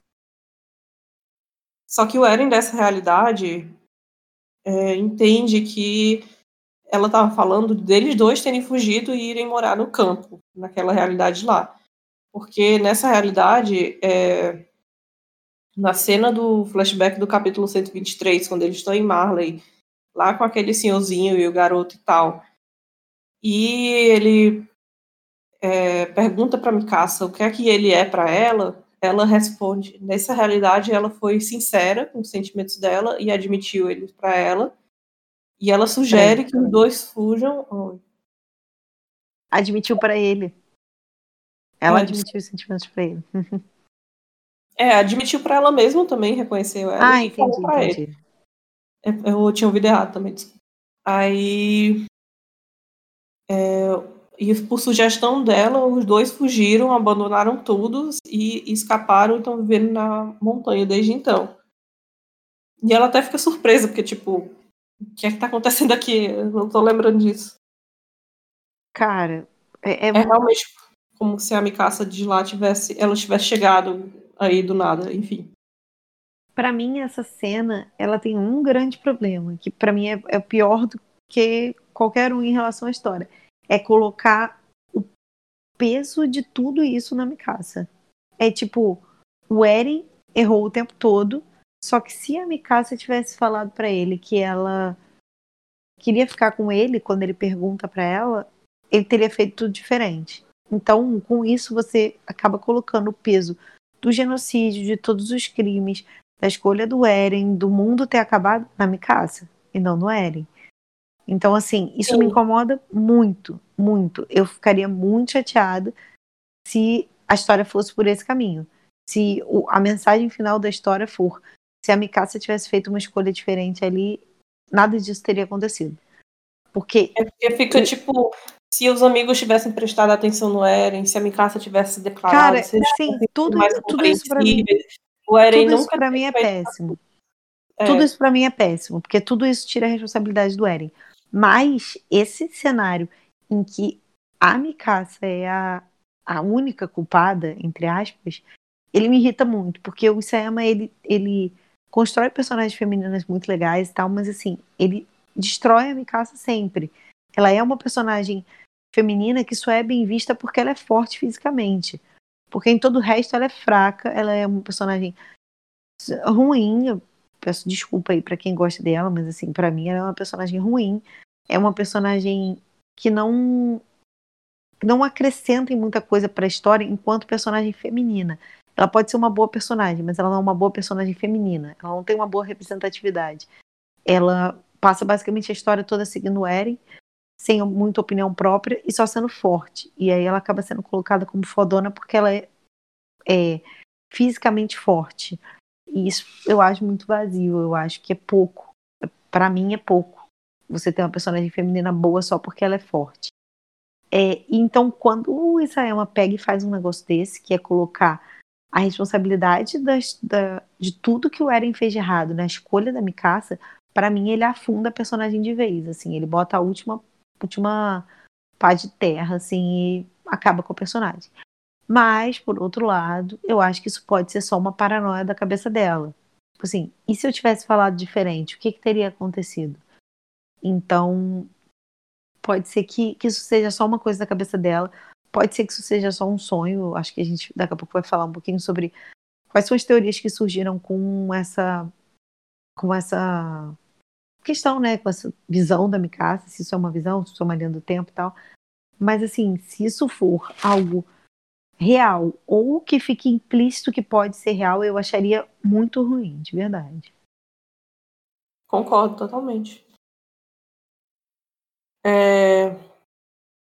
Para mim, quando eu li o capítulo, é, eu achei realmente que era uma realidade paralela e tal, que tinha acontecido essas coisas de primeira uma realidade onde é, ele nunca fez o estrondo, que também era uma das coisas que eu achava ok, porque eu queria que de forma acontecesse de que mostrar que o estrondo não era a única forma nesse, é, de resolver o problema. Só que aí eu, eu, li o capítulo direito, né? Porque isso foi as primeira, primeiras impressões. Aí depois que eu já li o capítulo, eu já comecei a achar ruim essa possibilidade, porque colocava realmente, parecia que tudo tinha ficado nas costas da Mikasa. E é uma das coisas que o fandom piorou para mim, porque o pessoal tava falando dessas coisas. Tanto para falar mal, tanto para falar bem, porque tem muita gente, ó, viu só porque ele largou tudo por ela. Ele estaria é, disposto a largar tudo só para viver com ela. e como isso é romântico, e não sei mais o que. Para mim é um discurso, é um discurso péssimo, como aquele discurso de que mulher tem que consertar homem, sabe? É exatamente a mesma coisa. Ela, ela tipo assim, a função dela na vida não pode ser consertar o Eren, isso não existe, sabe? Só que agora eu realmente acho que é uma coisa que a mente dela criou. É um mecanismo de escape mesmo. Porque, tipo, a dor de cabeça explodindo e ela tem isso, que ocasiona ela isso. Aí ela acorda nessa realidade onde ela não sabe o que é que tá acontecendo. E o Eren que da realidade que atualiza ela. Aí ela descobre que é que é exatamente o que ela queria, o sonho dela, de que ela se declarasse, ela poder viver em paz junto do Eren. E eles serem felizes, tendo uma vida tranquila. E, tipo, essa realidade é tudo que a Mikasa sempre quis. Tudo realmente que a Mikasa sempre quis. E lá eles falam, tipo, que. É, eu fico até com muita pena do Armin, porque o Armin, tipo, eles abandonam até os amigos. Tipo, o Armin tá lá doido procurando por eles e, e eles estão lá fugindo de boa, vivendo na montanha. E, e eu também fiquei pensando como as coisas são muito extremistas, né? Tipo, ou eu vou matar todo mundo para proteger meus amigos, o discurso, né? Ou vou, eu não vou fazer nada para ajudar ninguém e vai todo mundo morrer porque eu também não estou disposto a fazer nada. Não tem, não, não, não tem, tem uma termo. solução tipo, é meio termo, tipo, ah, vou seguir o plano aqui, vou querendo ou não sacrificar a história e tal. E o Eren dessa realidade aí, para mim, não conversa em nada com o Eren de verdade que foi construído no nosso mundo. Ele é não um Eren nada. totalmente idealizado pela Mikasa. Sim, ele é totalmente idealizado pela Mikasa, esse Eren aí. É a visão que ela tem dele. Desde criança, ela ficava falando: por que, que a gente não larga e vai viver a vida tranquila? Por que, que a gente não fica as coisas? Ela sempre quis, pediu isso para ele, ele nunca ignorou, e ele sempre disse que ele queria ir para muralha, ele queria matar os titãs, ele tinha que fazer as coisas. Ele nunca aceitou ser passivo, assim, essas coisas. Ele sempre quis ser ativo. Ele nunca quis ser só uma vítima das consequências. Ele quis é, lidar com elas e ser alguém que, que determina tudo. Então, o Eren que a gente vê nessa realidade aqui não condiz em nada com o Eren real, que, que a gente vê no, no, no, no, no resto do mangá. E se isso aqui fosse realmente uma realidade alternativa, é, que realmente foi igual ao, ao nosso, nosso nosso Eren e tal, é, eu acho que seria uma péssima construção de personagem do Israel, porque não teve nada na história que foi realmente mostrado que me levasse a achar que ele ia tomar uma decisão assim. Sim. Fazer isso. Eu concordo com absolutamente tudo que você falou, mas eu a, eu, a primeira vez que eu li, eu achei que era um sonho, Achei o tempo todo que era um sonho, tipo, nem me passou pela cabeça outras coisas. Só quando eu fui ver o que, que o povo tava falando é que eu vi que tinha gente é, levando a sério. É, mas a única coisa que me deixa encucada mesmo, e que foi. Até quando eu joguei essa discussão pro Twitter, foi uma coisa que muita gente me perguntou. É, foi, tá, tá bom, beleza, é um sonho dela, mas por que que bate com o sonho do Eren? Esse que é o problema, eu acho que essa é a pergunta sem resposta.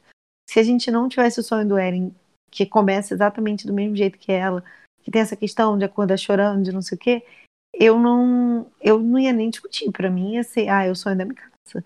Agora, essa questão do, do sonho do Eren, ela me deixa um pouco com a pulga atrás da orelha. E na Sim, minha opinião, também. na minha opinião, o que vai acontecer, porque eu acho que não dá tempo, é que a gente nunca vai saber se isso é verdade ou não. Eu acho que num capítulo só aqui só hoje a gente já falou coisas que não daria para ele explicar em um capítulo. Então, assim, eu acho que ele vai deixar muita coisinha aberta e, na minha opinião, essa vai ser uma delas. Eu acho que a gente não vai ter uma resposta de se isso é uma realidade paralela ou se isso é um só um sonho da Mikasa. Não acho bom que fiquem abertas esse tipo de coisa justamente por causa dessa interpretação que a gente comentou, mas na minha opinião é o que vai acontecer. É, eu já gostei mais da teoria do looping temporal, hoje ela me incomoda um pouco. Hoje eu gostaria que a gente tivesse uma história um pouco mais normal, entre aspas, em que sim, o Eren foi genocida, sim, ele fez essa escolha, haviam outras, todo mundo sabia que haviam e ele não escolheu outra. É, mas eu acho que talvez a história vá por esse caminho de mostrar que existem outras linhas temporais. E aí, se isso acontecer, pode ser que a gente consiga ter alguma resposta a mais sobre esse, esse devaneio aí da Mikasa. Agora, se não, se não for pelo caminho das linhas temporais, eu acho que a gente vai ficar sem resposta. Acho que vai ser um negócio no ar para o povo ficar discutindo. Até porque o Isayama gosta de fazer essas coisas, né? Gosta de deixar umas coisas no ar.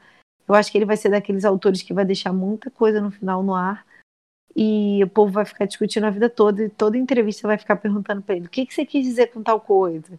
E ele vai ficar dando respostas em aberto. Eu tô meio dividida com isso ainda, porque mesmo que tenha um ponto muito chave de que é, o Eren recebeu esse mesmo sonho, como é que ele teve esse sonho, como é que vai ser essa explicação, eu acho que ainda dá para explicar esse negócio.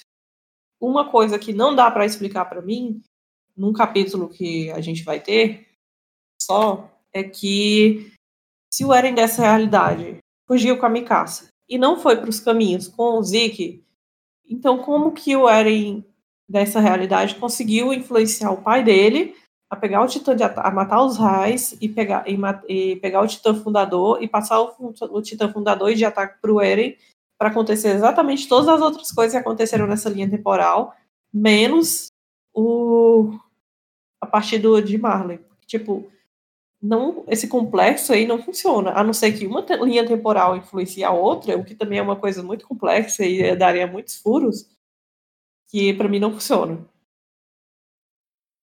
Tipo, é um erro muito gritante para mim eu ia realmente ficar muito incomodada, porque é, essa história de Shingeki que a gente vê tem esse negócio de que o futuro influenciou o passado. O Eren, adulto, do, que visitou os caminhos com o Zeke e só fez isso quando eles ativaram o estrondo, é, conseguiu influenciar o pai a, a, matar aquela família, a pegar o poder do Titãs e a passar para ele. Não tinha ninguém para fazer isso, e se a, essa coisa acontecer do mesmo jeito, é porque as coisas daquele mundo realmente são diferentes. Se, tipo, se não teve ninguém influenciando o Grisha lá e ele fez isso porque fez, então os personagens de lá não são equivalentes aos personagens dessa realidade. Então a gente não pode medir os personagens dessa realidade comparando com aquela realidade.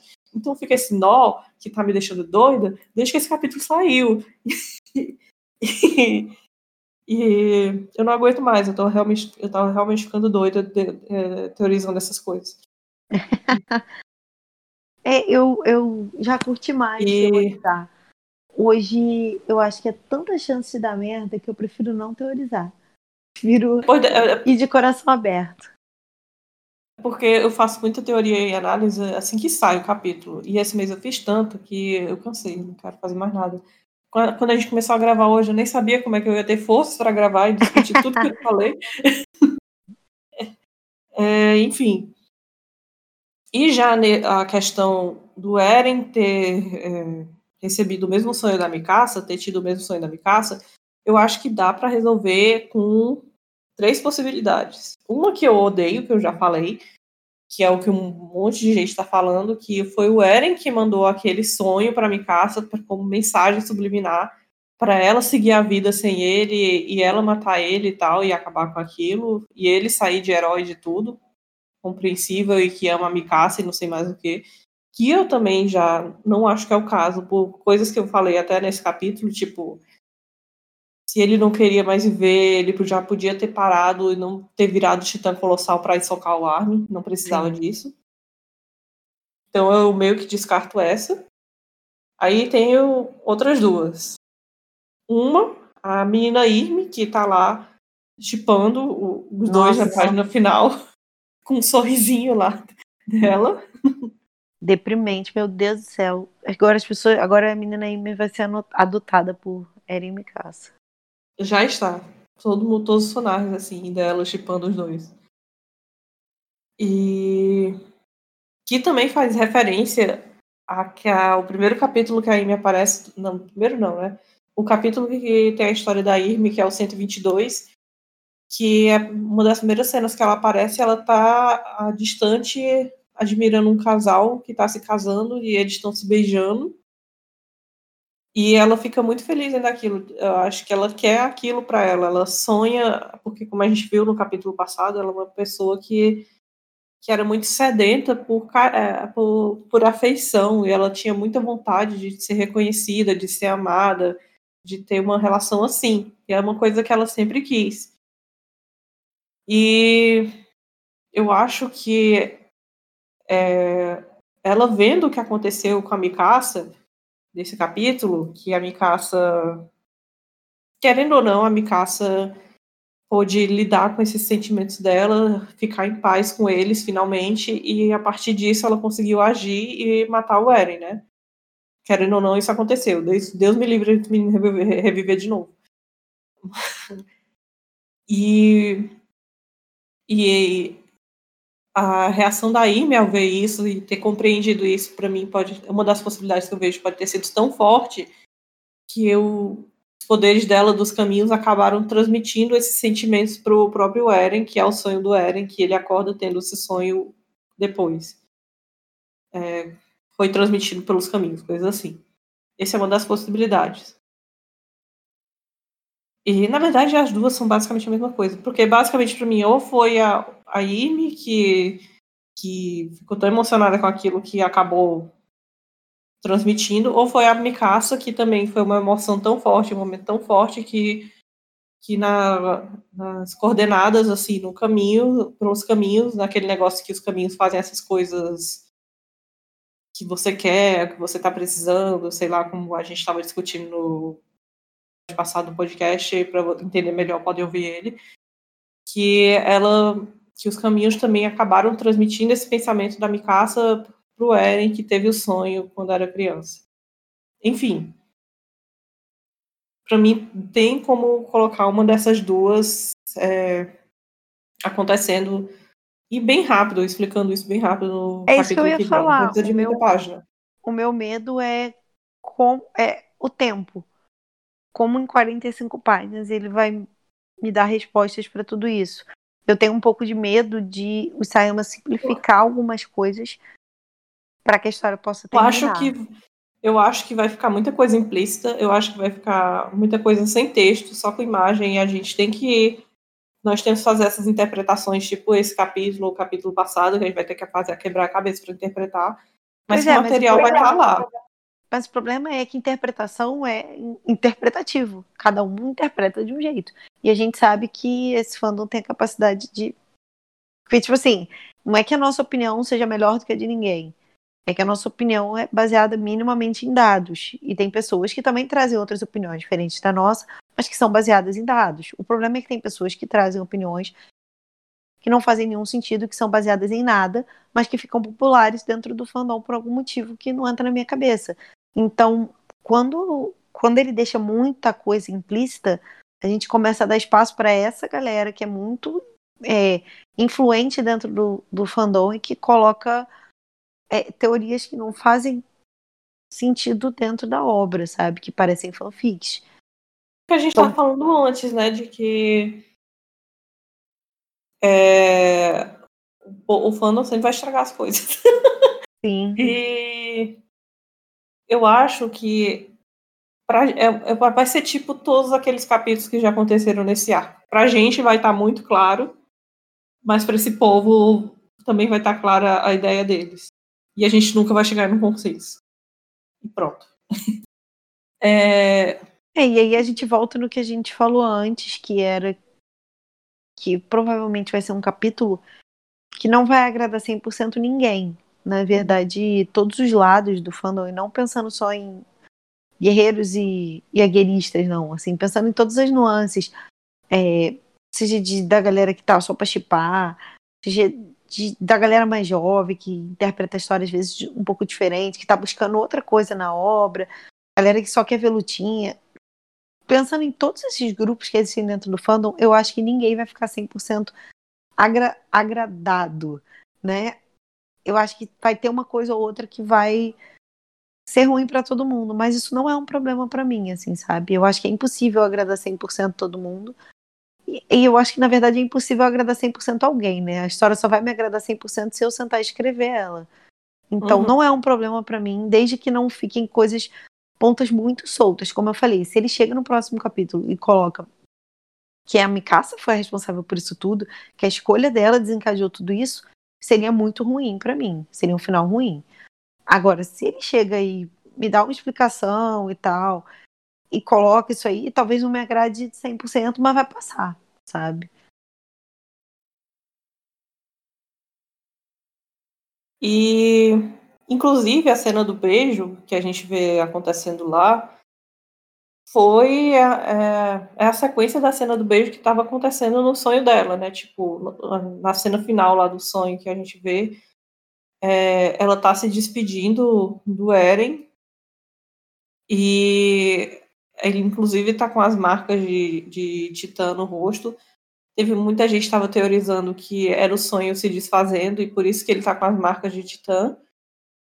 E quando ela acorda, e quando passa a página, na verdade, a gente passa a página, a gente vê basicamente a mesma cena, só que é ela beijando a cabeça decepada do Eren dentro da boca do titã dele, com a Irme Fritz atrás e rindo. é... Quando você descreve a cena, ela fica 50 vezes pior do que o normal e olha que ela é muito ruim. É. Cara. É, não é à toa que todo mundo surta quando ele lê os spoilers de texto, porque você vai pegar, escrever isso no spoiler de texto, qualquer um que lê vai achar isso absurdo, pior coisa. Não, e pior que assim, eu não. Acho que foi uma das primeiras cenas que saiu, né? E aí todo mundo começou a comentar. E esse mês o spoiler também ficou rolando um tempinho, né? Tipo, uma semana pra sair spoiler. Então toda hora que eu entrava no Twitter ou que eu via alguma outra coisa, eu acabava esbarrando em alguém falando alguma coisa de xinguei que tinha que sair. Ou então em outros grupos, com amigos meus e tal, que a galera não comenta tanto, mas que por causa do que aconteceu tava todo mundo comentando. Então eu acabei pescando em algum momento, tipo, que eles, tavam, que eles tinham se beijado. E aí isso me deixou muito nervosa. Eu falei, não, deve ser esses spoilers sem noção. Só que aí começou a sair página do capítulo e tal, e o boato continuava. Eu falei, não tô acreditando. Então, assim, eu fui lendo com muita raiva, com... mas assim, conforme o capítulo foi passando, eu fui achando ele bom.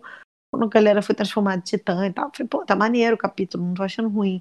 O que aconteceu que todo mundo tá tão revoltado? E quando eu cheguei nessa última página, eu falei, meu Deus, o que, que tá passando na cabeça do Sayama? Acho que foi o jeito dele de de livrar a Mikasa, mas mostrando que ela ainda ama ele, que ela é uma que ele é uma pessoa importante para ela, tipo, não estou apagando o quão importante ele foi na vida dela, mas ela finalmente percebeu que não importava onde ela não podia ter evitado ele de ter uma morte triste, infeliz, então ela tinha que agir e parar ele, que foi a motivação para ela para ele, que ela finalmente reconheceu que ela tinha que fazer isso. E eu acho, eu acho uma coisa, se tem algo de positivo nesse beijo aí, é que mostra que ela, beleza, tem Akerbond, seja o que for, mas assim, ela sempre gostou dele e o, isso é muito mais do que o poder Ackerman dela. O poder Ackerman pode existir, mas ela sempre gostou dele, sabe? Porque Ackerman não faz ninguém beijar os outros, né? Então, assim, ela sempre gostou dele. O que para mim nunca foi. Acho que para ninguém isso é, isso é mentira. Tipo assim, o chip Eren Mikasa, ele é questionável por muita gente, inclusive pela gente, por causa do Eren, mas que a Mikasa sempre gostou dele, sempre gostou dele. Então, eu acho que se tem alguma coisa de positiva nisso foi a gente desconstruir um pouco essa ideia de que ela só seguia ele por causa do poder Ackerman. Porque com isso a gente desconstrói também a ideia de que o Levi segui, segui, seguia o Erwin só por causa do Ackerman, o Kenya, o Uri, sabe? Mostrando que existe um, um, uma, um carinho entre eles, seja carinho é, de amor romântico ou não, mas existe um carinho entre eles. E a outra uhum. coisa que eu ia falar em relação ao, ao beijo. Eu, ah, não, eu ia falar do que, do que veio antes. Que foi. Peraí, deixa eu lembrar, calma. Ah, lembrei. É, e a outra coisa que eu ia falar em relação a isso é o fato dela saber que ele tá que o Eren tá dentro da boca do Titã. Isso me incomodou um pouco. Eu gostaria de uma explicação para ela ter tido, tipo, alguém mandou essas memórias para ela que, ela que, ele estaria ali dentro, sabe? De onde ele, ela tirou essa informação? De novo, vem o, foi a Irme ou foi o poder do plot que o Isaima precisava fazer alguém andar e por isso fez ela andar e, e colocou ela falando isso, que não vai ter relevância. Ou será que é um motivo válido, não estou falando que não é. é. Frustra um monte de pessoas, mas é, como a Carol disse, a história precisa dessas coisas absurdas para poder andar. E precisava dessa coisa absurda para ela entrar dentro da boca precisava ele estar dentro dessa boca para ela conseguir beijar ele e ter essa parafernália toda aí que, que o Simon queria que acontecesse. Então, pode ser que não tenha uma justificativa, tipo, quem foi que falou para ela? Pode ser ele só disse, não, ela só sentiu que ele estava lá dentro e pronto. Aí eu precisava que ela entrasse na boca dele e eles pudessem se beijar e pronto. Foi por isso que eu coloquei ele ali, foi por isso que ela sentiu isso aqui. Não tem nenhum motivo especial, não foi o Eri mandando nem nada. Foi só porque eu quis. Exatamente. e é claro que vai ficar nessas questões, foi ou não, coisa ou não, porque, principalmente também, é porque lá no sonho o Eren disse que ela devia jogar o cachecol fora, porque ela devia seguir a vida sem ele, mesmo depois que ele partisse. Porque, porque querendo ou não, a maldição de titãs aconteceria, né? Mesmo esse refúgio ideal deles ia durar muito pouco tempo e ele ia morrer sem ter garantido nada. Ela mesma poderia acabar morrendo depois, se, se meter na guerra, sei lá o quê. E isso seria muito incerto. Assim. Outro motivo que eu acho que o Eren não faria isso, ele não confiaria de ele mesmo não tentar resolver as coisas com as próprias mãos, como eu já disse antes. E ela também percebeu isso nessa visão, tendo a visão, assim, na última cena que, a, que ele morre, de que esse, esse sonho ideal dela, esse refúgio que ela tanto quer, ele nem isso seria ideal por tanto tempo. Que ela não poderia fugir disso por tanto tempo. Que infelizmente ele ia acabar morrendo de toda forma, ela passando esses momentos finais da vida dele com ele ou não. E é, eu acho que é isso também que faz ela ficar em paz. E depois ela pega o cachecol, enrola e, e tudo mais. Ela vai, para mim, eu acho que ela vai ficar lembrando o Eren pelas coisas boas que ele fez. Mas que Sim. ela entende que ela tinha que, que parar. Fica incomodada porque não, uh, não resolve a questão, tipo, como foi que você de, como você se sente por ele ter matado tanta essa gente inocente bem aqui, inclusive seus amigos que acabaram virar titã bem ali. Mas eu não esperava muita coisa da Mikasa, então já já tô no lucro, eu acho, se for realmente essa interpretação que eu tô tendo aqui, né? Não foi realidade paralela que ele inventou as coisas e blá blá blá blá blá. Se for só ela chega ficando em paz com seus sentimentos e agindo finalmente. Eu acho que já tô no lucro. Porque eu realmente não esperava nada dela. É. pra quem não tem nada, metade é o dobro, né? É. O capítulo passado teve o fechamento do arco do Armin esse capítulo teve o fechamento do arco da Mikasa. E eu espero que o capítulo que vem tenha fechamento para os guerreiros.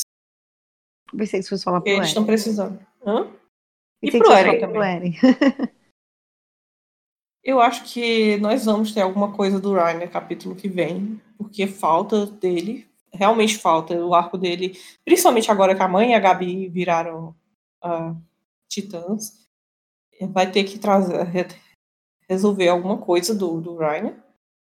E de preferência da Pique e Annie também, nem que seja para morrer amargurados. E eu acho possível também nós termos alguma coisa do Eren e da Irme. Pode ser que mostre alguns momentos antes de morrer, pode ser que mostre mais situações do delírio do Eren é, naquele universo, ou pode ser que não mostre nada e Simon deixa a gente doidos perguntando isso pelo resto da vida ou até ele resolver responder isso no guidebook. É. Eu não sei, eu, eu, vejo tantas coisas que podem acontecer no capítulo que vem. E não sei. Eu, Dá um pouco eu, tempo eu, só quero.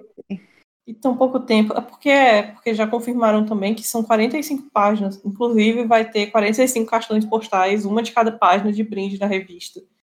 Nossa. Então, eu queria muito essa edição, aliás. Mas. E eu espero que sejam páginas muito bonitas. Eu até imagino que vai ter pouco texto, vai ser uma, muito mais visual do que texto. Nem que seja metade do capítulo assim. Eu também acho. E e é, eu tô com medo, mas eu quero confiar no Isayama. Porque, querendo ou não, a gente confiou nele até aqui, né? É, todo, eu... todo mês eu falo isso, assim, eu confio no Isayama. Até agora, ele não me decepcionou 100%. Tiveram coisas, uma ou outra, como a gente já falou, ah, não, gostei, faria. se eu fosse escritora, faria de outra forma, mas isso não muda o meu gostar da história. Eu particularmente acho que poucas coisas me fariam dizer que a história odiar. foi assim, odiar é. o final. Poucas coisas mesmo. De uma forma geral, eu acho que o final vai ser bom. Eu tô com expectativas positivas e eu acho que mesmo que não seja 100% do que eu acho que seria legal, é, para mim vai ter valido muito a caminhada até aqui. Eu acho que foi uma experiência muito legal. Vai ser uma obra que, mesmo que. Eu sempre falo assim, ah, as pessoas perguntam, né? Sei lá, ah, qual é o seu anime preferido? eu, ou obra preferida, eu nunca coloco Shingeki, porque eu acho que a gente só pode avaliar alguma coisa na hora que ela acaba. Então, por um lado, eu vou ficar muito feliz em poder finalmente avaliar e dizer se entrou como, como minha obra preferida ou não. Mas mesmo que, mesmo que não entre, é, eu acho que valeu muito tudo que tudo que rolou até aqui, assim, foi uma obra que para mim foi muito legal de acompanhar, de discutir, de fazer teoria. E tipo, as pessoas que eu conheci por causa disso. Então, para mim, eu acho que vai ficar sempre um sentimento positivo, mesmo que o final não seja 100% do que a gente espera, né? E acho que, meio filosofando, a gente tem que lembrar que a, a trajetória também vale a pena, né? Então, mesmo que o final não tenha sido maravilhoso, não seja exatamente o que você espera, o, tudo que as, todos os outros capítulos que foram legais, que se vibrou, que se comentou, que tiveram escolhas boas e tal, eu acho que eles têm que ser comemorados. Então, por isso que eu tô muito nessa vibe, que a menos que o Sayama faça uma merda muito grande, a tendência é que eu goste do final. É, eu acho que chegou num ponto de que mesmo que vai ter coisas, algumas coisas que eu não vou gostar e ter, vai ter outras que eu achava que eu vou sentir falta e que achava que ele devia ter desenvolvido de outra forma, eu acho que o final ainda vai ser um saldo positivo para mim. É, eu não vejo como ter essas teorias que o povo faz de que, na verdade, ele, ele vai reviver e vai matar todo mundo ali, vai voltar para a ilha, vai ficar com a história e criar o filho deles. Eu não acho que isso tem como, é, esses absurdos têm como acontecer mais. Até, inclusive, fico incomodada de, de ainda ver gente insistindo nisso, essa altura do campeonato. E para mim, do jeito que tá, é, todos os finais que eu imagino, não tem nada que vai ser tipo, nossa, eu, isso estragou toda a obra para mim, não dá para aproveitar nada de bom disso aqui que eu tô lendo. É, eu tô bem em paz, eu acho que, com essa experiência. Como a Carol falou, também foram anos muito bons acompanhando. Eu acho que eu cresci muito é, lendo essa obra, discutindo esses temas, pensando sobre essas questões, conhecendo as pessoas que eu conheci, e foi uma experiência muito engrandecedora para mim. Por mais que eu reclame do fandom, que realmente ele me deixe doida, e que eu queira matar pessoas às vezes, e faça mal para minha saúde mental, às vezes, mas. ainda foram, ainda tiveram momentos assim que eu não trocaria, assim, que foram muito importantes para mim. E a gente vai deixar para fazer esse negócio emocionante assim no no último. Eu vou falar mais uma vez que eu ri de todo mundo que chorou quando Naruto acabou. E agora eu tô triste. A gente vai ridícula. Eu vou morrer Não, gente, é sério, falar. porque é uma experiência, é uma experiência muito nova para mim. Eu já comentei aqui outras vezes. Assim, eu, eu assisti muito anime quando era mais nova, mas eu não não era assim tão envolvida com as coisas. Eu nunca acompanhei uma obra assim com tanto afinco, sabe?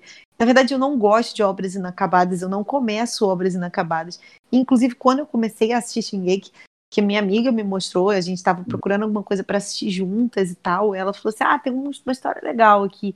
eu vi, já tinha saído a primeira temporada toda, ela falou assim, eu vi até o episódio, sei lá, seis ou sete. Vamos ver junta? Eu falei, ah, amiga, mas a história já acabou?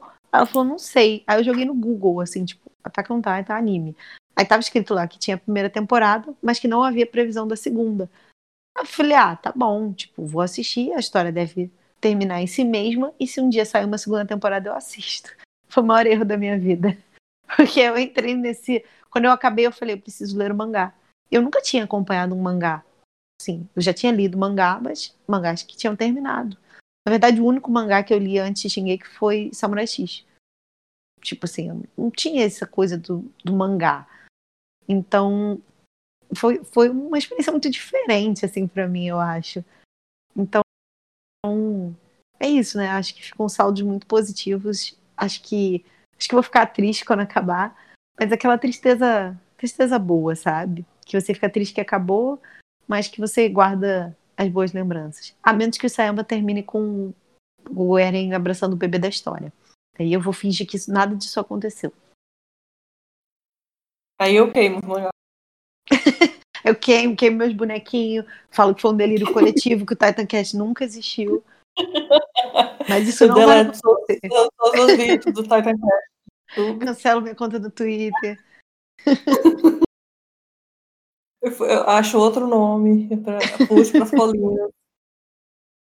Mas é, porque a minha raiva maior é porque não tem nem, não tem nem construção para isso acontecer. É tudo delírio desse povo pessoal, enfim. Não vai acontecer. É, Carol, o primeiro capítulo de Shingeki, Carol vai chorar, vai ser o fim, porque acabou.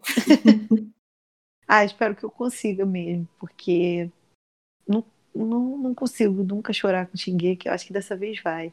Eu choro muito mais com coisas prolongadas. Assim. Por exemplo, quando eu assisti Banana Fish, que quem já assistiu sabe que é absurdamente triste, eu não chorei. Eu não conseguia chorar, porque era tão triste que eu não chorava, sabe? Aí eu fui chorar depois, tem um capítulo extra, né, que conta o pós da história. Quando eu assisti, quando eu li esse pós, que não foi animado, só existe o mangá, eu chorei. Então eu acho que que vai no mesmo caminho. Quando cai a ficha, né, do, de tudo que rolou. E... Sim, exatamente. É, é triste.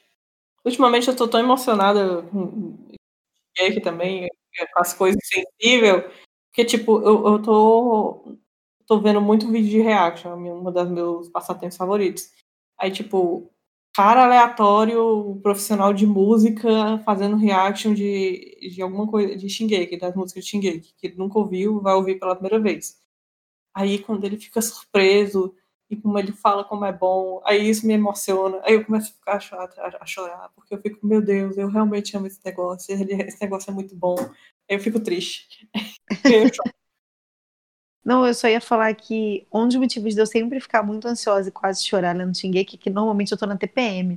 Então esse mês vai ser pior ainda. Porque vai ser isso, eu vou estar na TPM triste com o final da obra que eu acompanhei por cinco anos. Sim. E outra coisa que é curiosa, que na verdade é uma curiosidade totalmente pessoal, é que eu comecei a ler Shingeki no final de março. Eu por acaso lembro o dia que eu. A ler não assisti. Eu por acaso lembro o dia que eu comecei a assistir, porque eu assisti um episódio e depois eu fui para um show.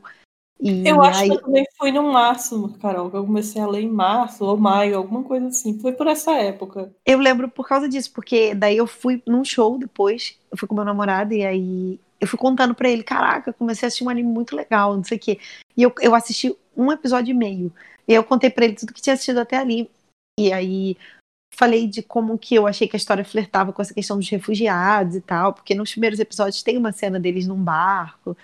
É, e, então eu tenho essa lembrança. E eu não pensei que cinco anos depois eu ia estar aqui, nove horas da noite, de quinta-feira, fazendo um podcast, sabe?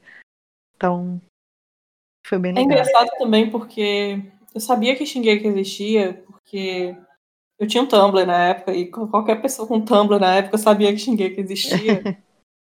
e eu via tanto isso na minha timeline, na época eu gostava de K-pop. E eu via todo mundo falando de Shingeki, não sei mais o que. Eu via tanta gente falando que eu meio que fiquei com ranço, aquele ranço de, de, de coisa famosa mesmo. Tipo, eu tinha preguiça de, de assistir. Por, por, eu tinha preguiça, realmente. Não era nem raiva, não, de ver. Era só preguiça, né? porque todo mundo tá gostando disso aqui. então. Exatamente o que a gente criticou há 10 minutos atrás. Exatamente. Mas eu era mais nova, né? Não, tô zoando. Todo mundo já teve essa fase. É, todo mundo já teve essa fase. O negócio é quem nunca sai dessa fase. Exatamente. É, Não era nem raiva do negócio, era só porque é, todas as minhas amigas falavam disso e eu me sentia traída porque elas não estavam falando das outras coisas que, é, que nos unia primeiro, que era o K-pop. Aí é, eu teve, tive umas coisas, eu larguei ser fã de K-pop por uns traumas lá da época. E eu acabei assistindo Shingeki porque minhas amigas, ó, Natália, a gente tá viciada nisso aqui, viciei também. Aí eu viciei. e foi muito bom.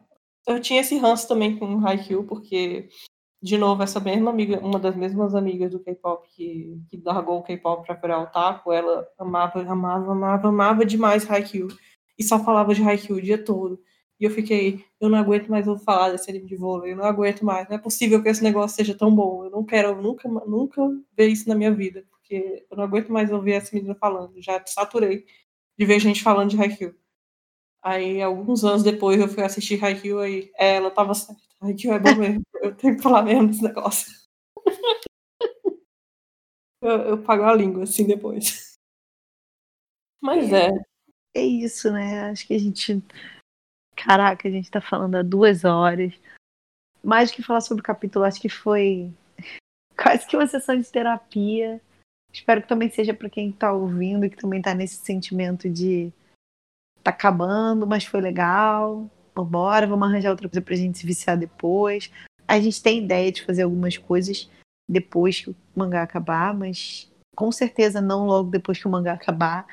Porque eu acho que a gente precisa de um tanto de um tempo para saber o que, que o fandom vai achar de tudo, quanto de um tempo para as coisas melhorarem. E mas, mas com certeza a gente não vai abandonar a ideia. E acho que é isso. E- Mês que vem a gente tá Mesmo aqui. quando, o, mesmo quando o mangá acabar, o anime ainda vai ter que ser continuado de alguma forma. Então nós estaremos aí para comentar de uma forma ou outra. Não vai morrer tudo de uma hora para outra. Mas se agora a gente tem um compromisso mensal de postar um capítulo por mês, né, que é o capítulo novo, não espere isso. A gente vai fazer quando a gente tiver tempo, né, e vontade de fazer alguma coisa legal. Mas não desistam da gente. Não desistam da gente. A gente está lá no servidor Discord também. Somos bem acessíveis para quem quiser conversar. Estamos lá quase. Eu estou lá quase o dia todo. O Carol aparece de vez em quando. E o servidor é ótimo, a gente conversa sobre tudo, então isso significa que mesmo quando o anime e o mangá acabarem, é, tem laços super legais criados e assuntos. Então não é uma coisa que também vai morrer quando a história acabar. Ou a gente espera que sim. Quer dizer, a gente espera que não, né? É, e a gente também vai falar de outros animes, eventualmente. Sim. A gente tem ideia de algumas coisas que a gente quer falar. Quer Mas é- trazer. é realmente. Uhum. Quer trazer. Não, quer trazer, Ah. mas que não não tem dado tanto tempo, mas assim, assim que a gente conseguir organizar as coisas melhor, a gente tem ideia de outros animes que a gente quer discutir, quer falar de animes legais que a gente viu, sejam recém-lançados, sejam animes mais antigos, mas que a gente curte. Esse é, podcast é um hobby e é um hobby que eu gosto, que, eu, que dá trabalho ainda de cuidar das coisas, mas eu gosto bastante, porque é, é- é gostoso, assim, parar um, um, um período no mês, no meio desse caos, para para ficar conversando sobre coisas que a gente gosta. Sim, E eu espero que vocês também tenham essa sensação quando a gente escuta a gente, porque é realmente uma conversa entre amigas. A gente está conversando sobre um negócio que a gente gosta, dos animes que a gente Sim. gosta, do lugar que a gente gosta. e que a Pois gente é. um, um belo dia resolveu gravar isso. É, Por isso, até mais uma vez, desculpa, porque a gente não é muito profissional, o áudio não é muito bom, e essas coisas que vocês já estão acostumados, mas que a gente faz com muito carinho. um mês, né, pessoal? Falta menos de 15 dias para o capítulo. Vamos ver o que é que rola até lá. É, pensamentos positivos. Com certeza. É, muito obrigada a quem ouviu até aqui. E até a próxima. Obrigada, gente. Diz aí o que vocês estão achando, o que vocês estão esperando. E a gente se vê mês que vem com o último capítulo. Beijo.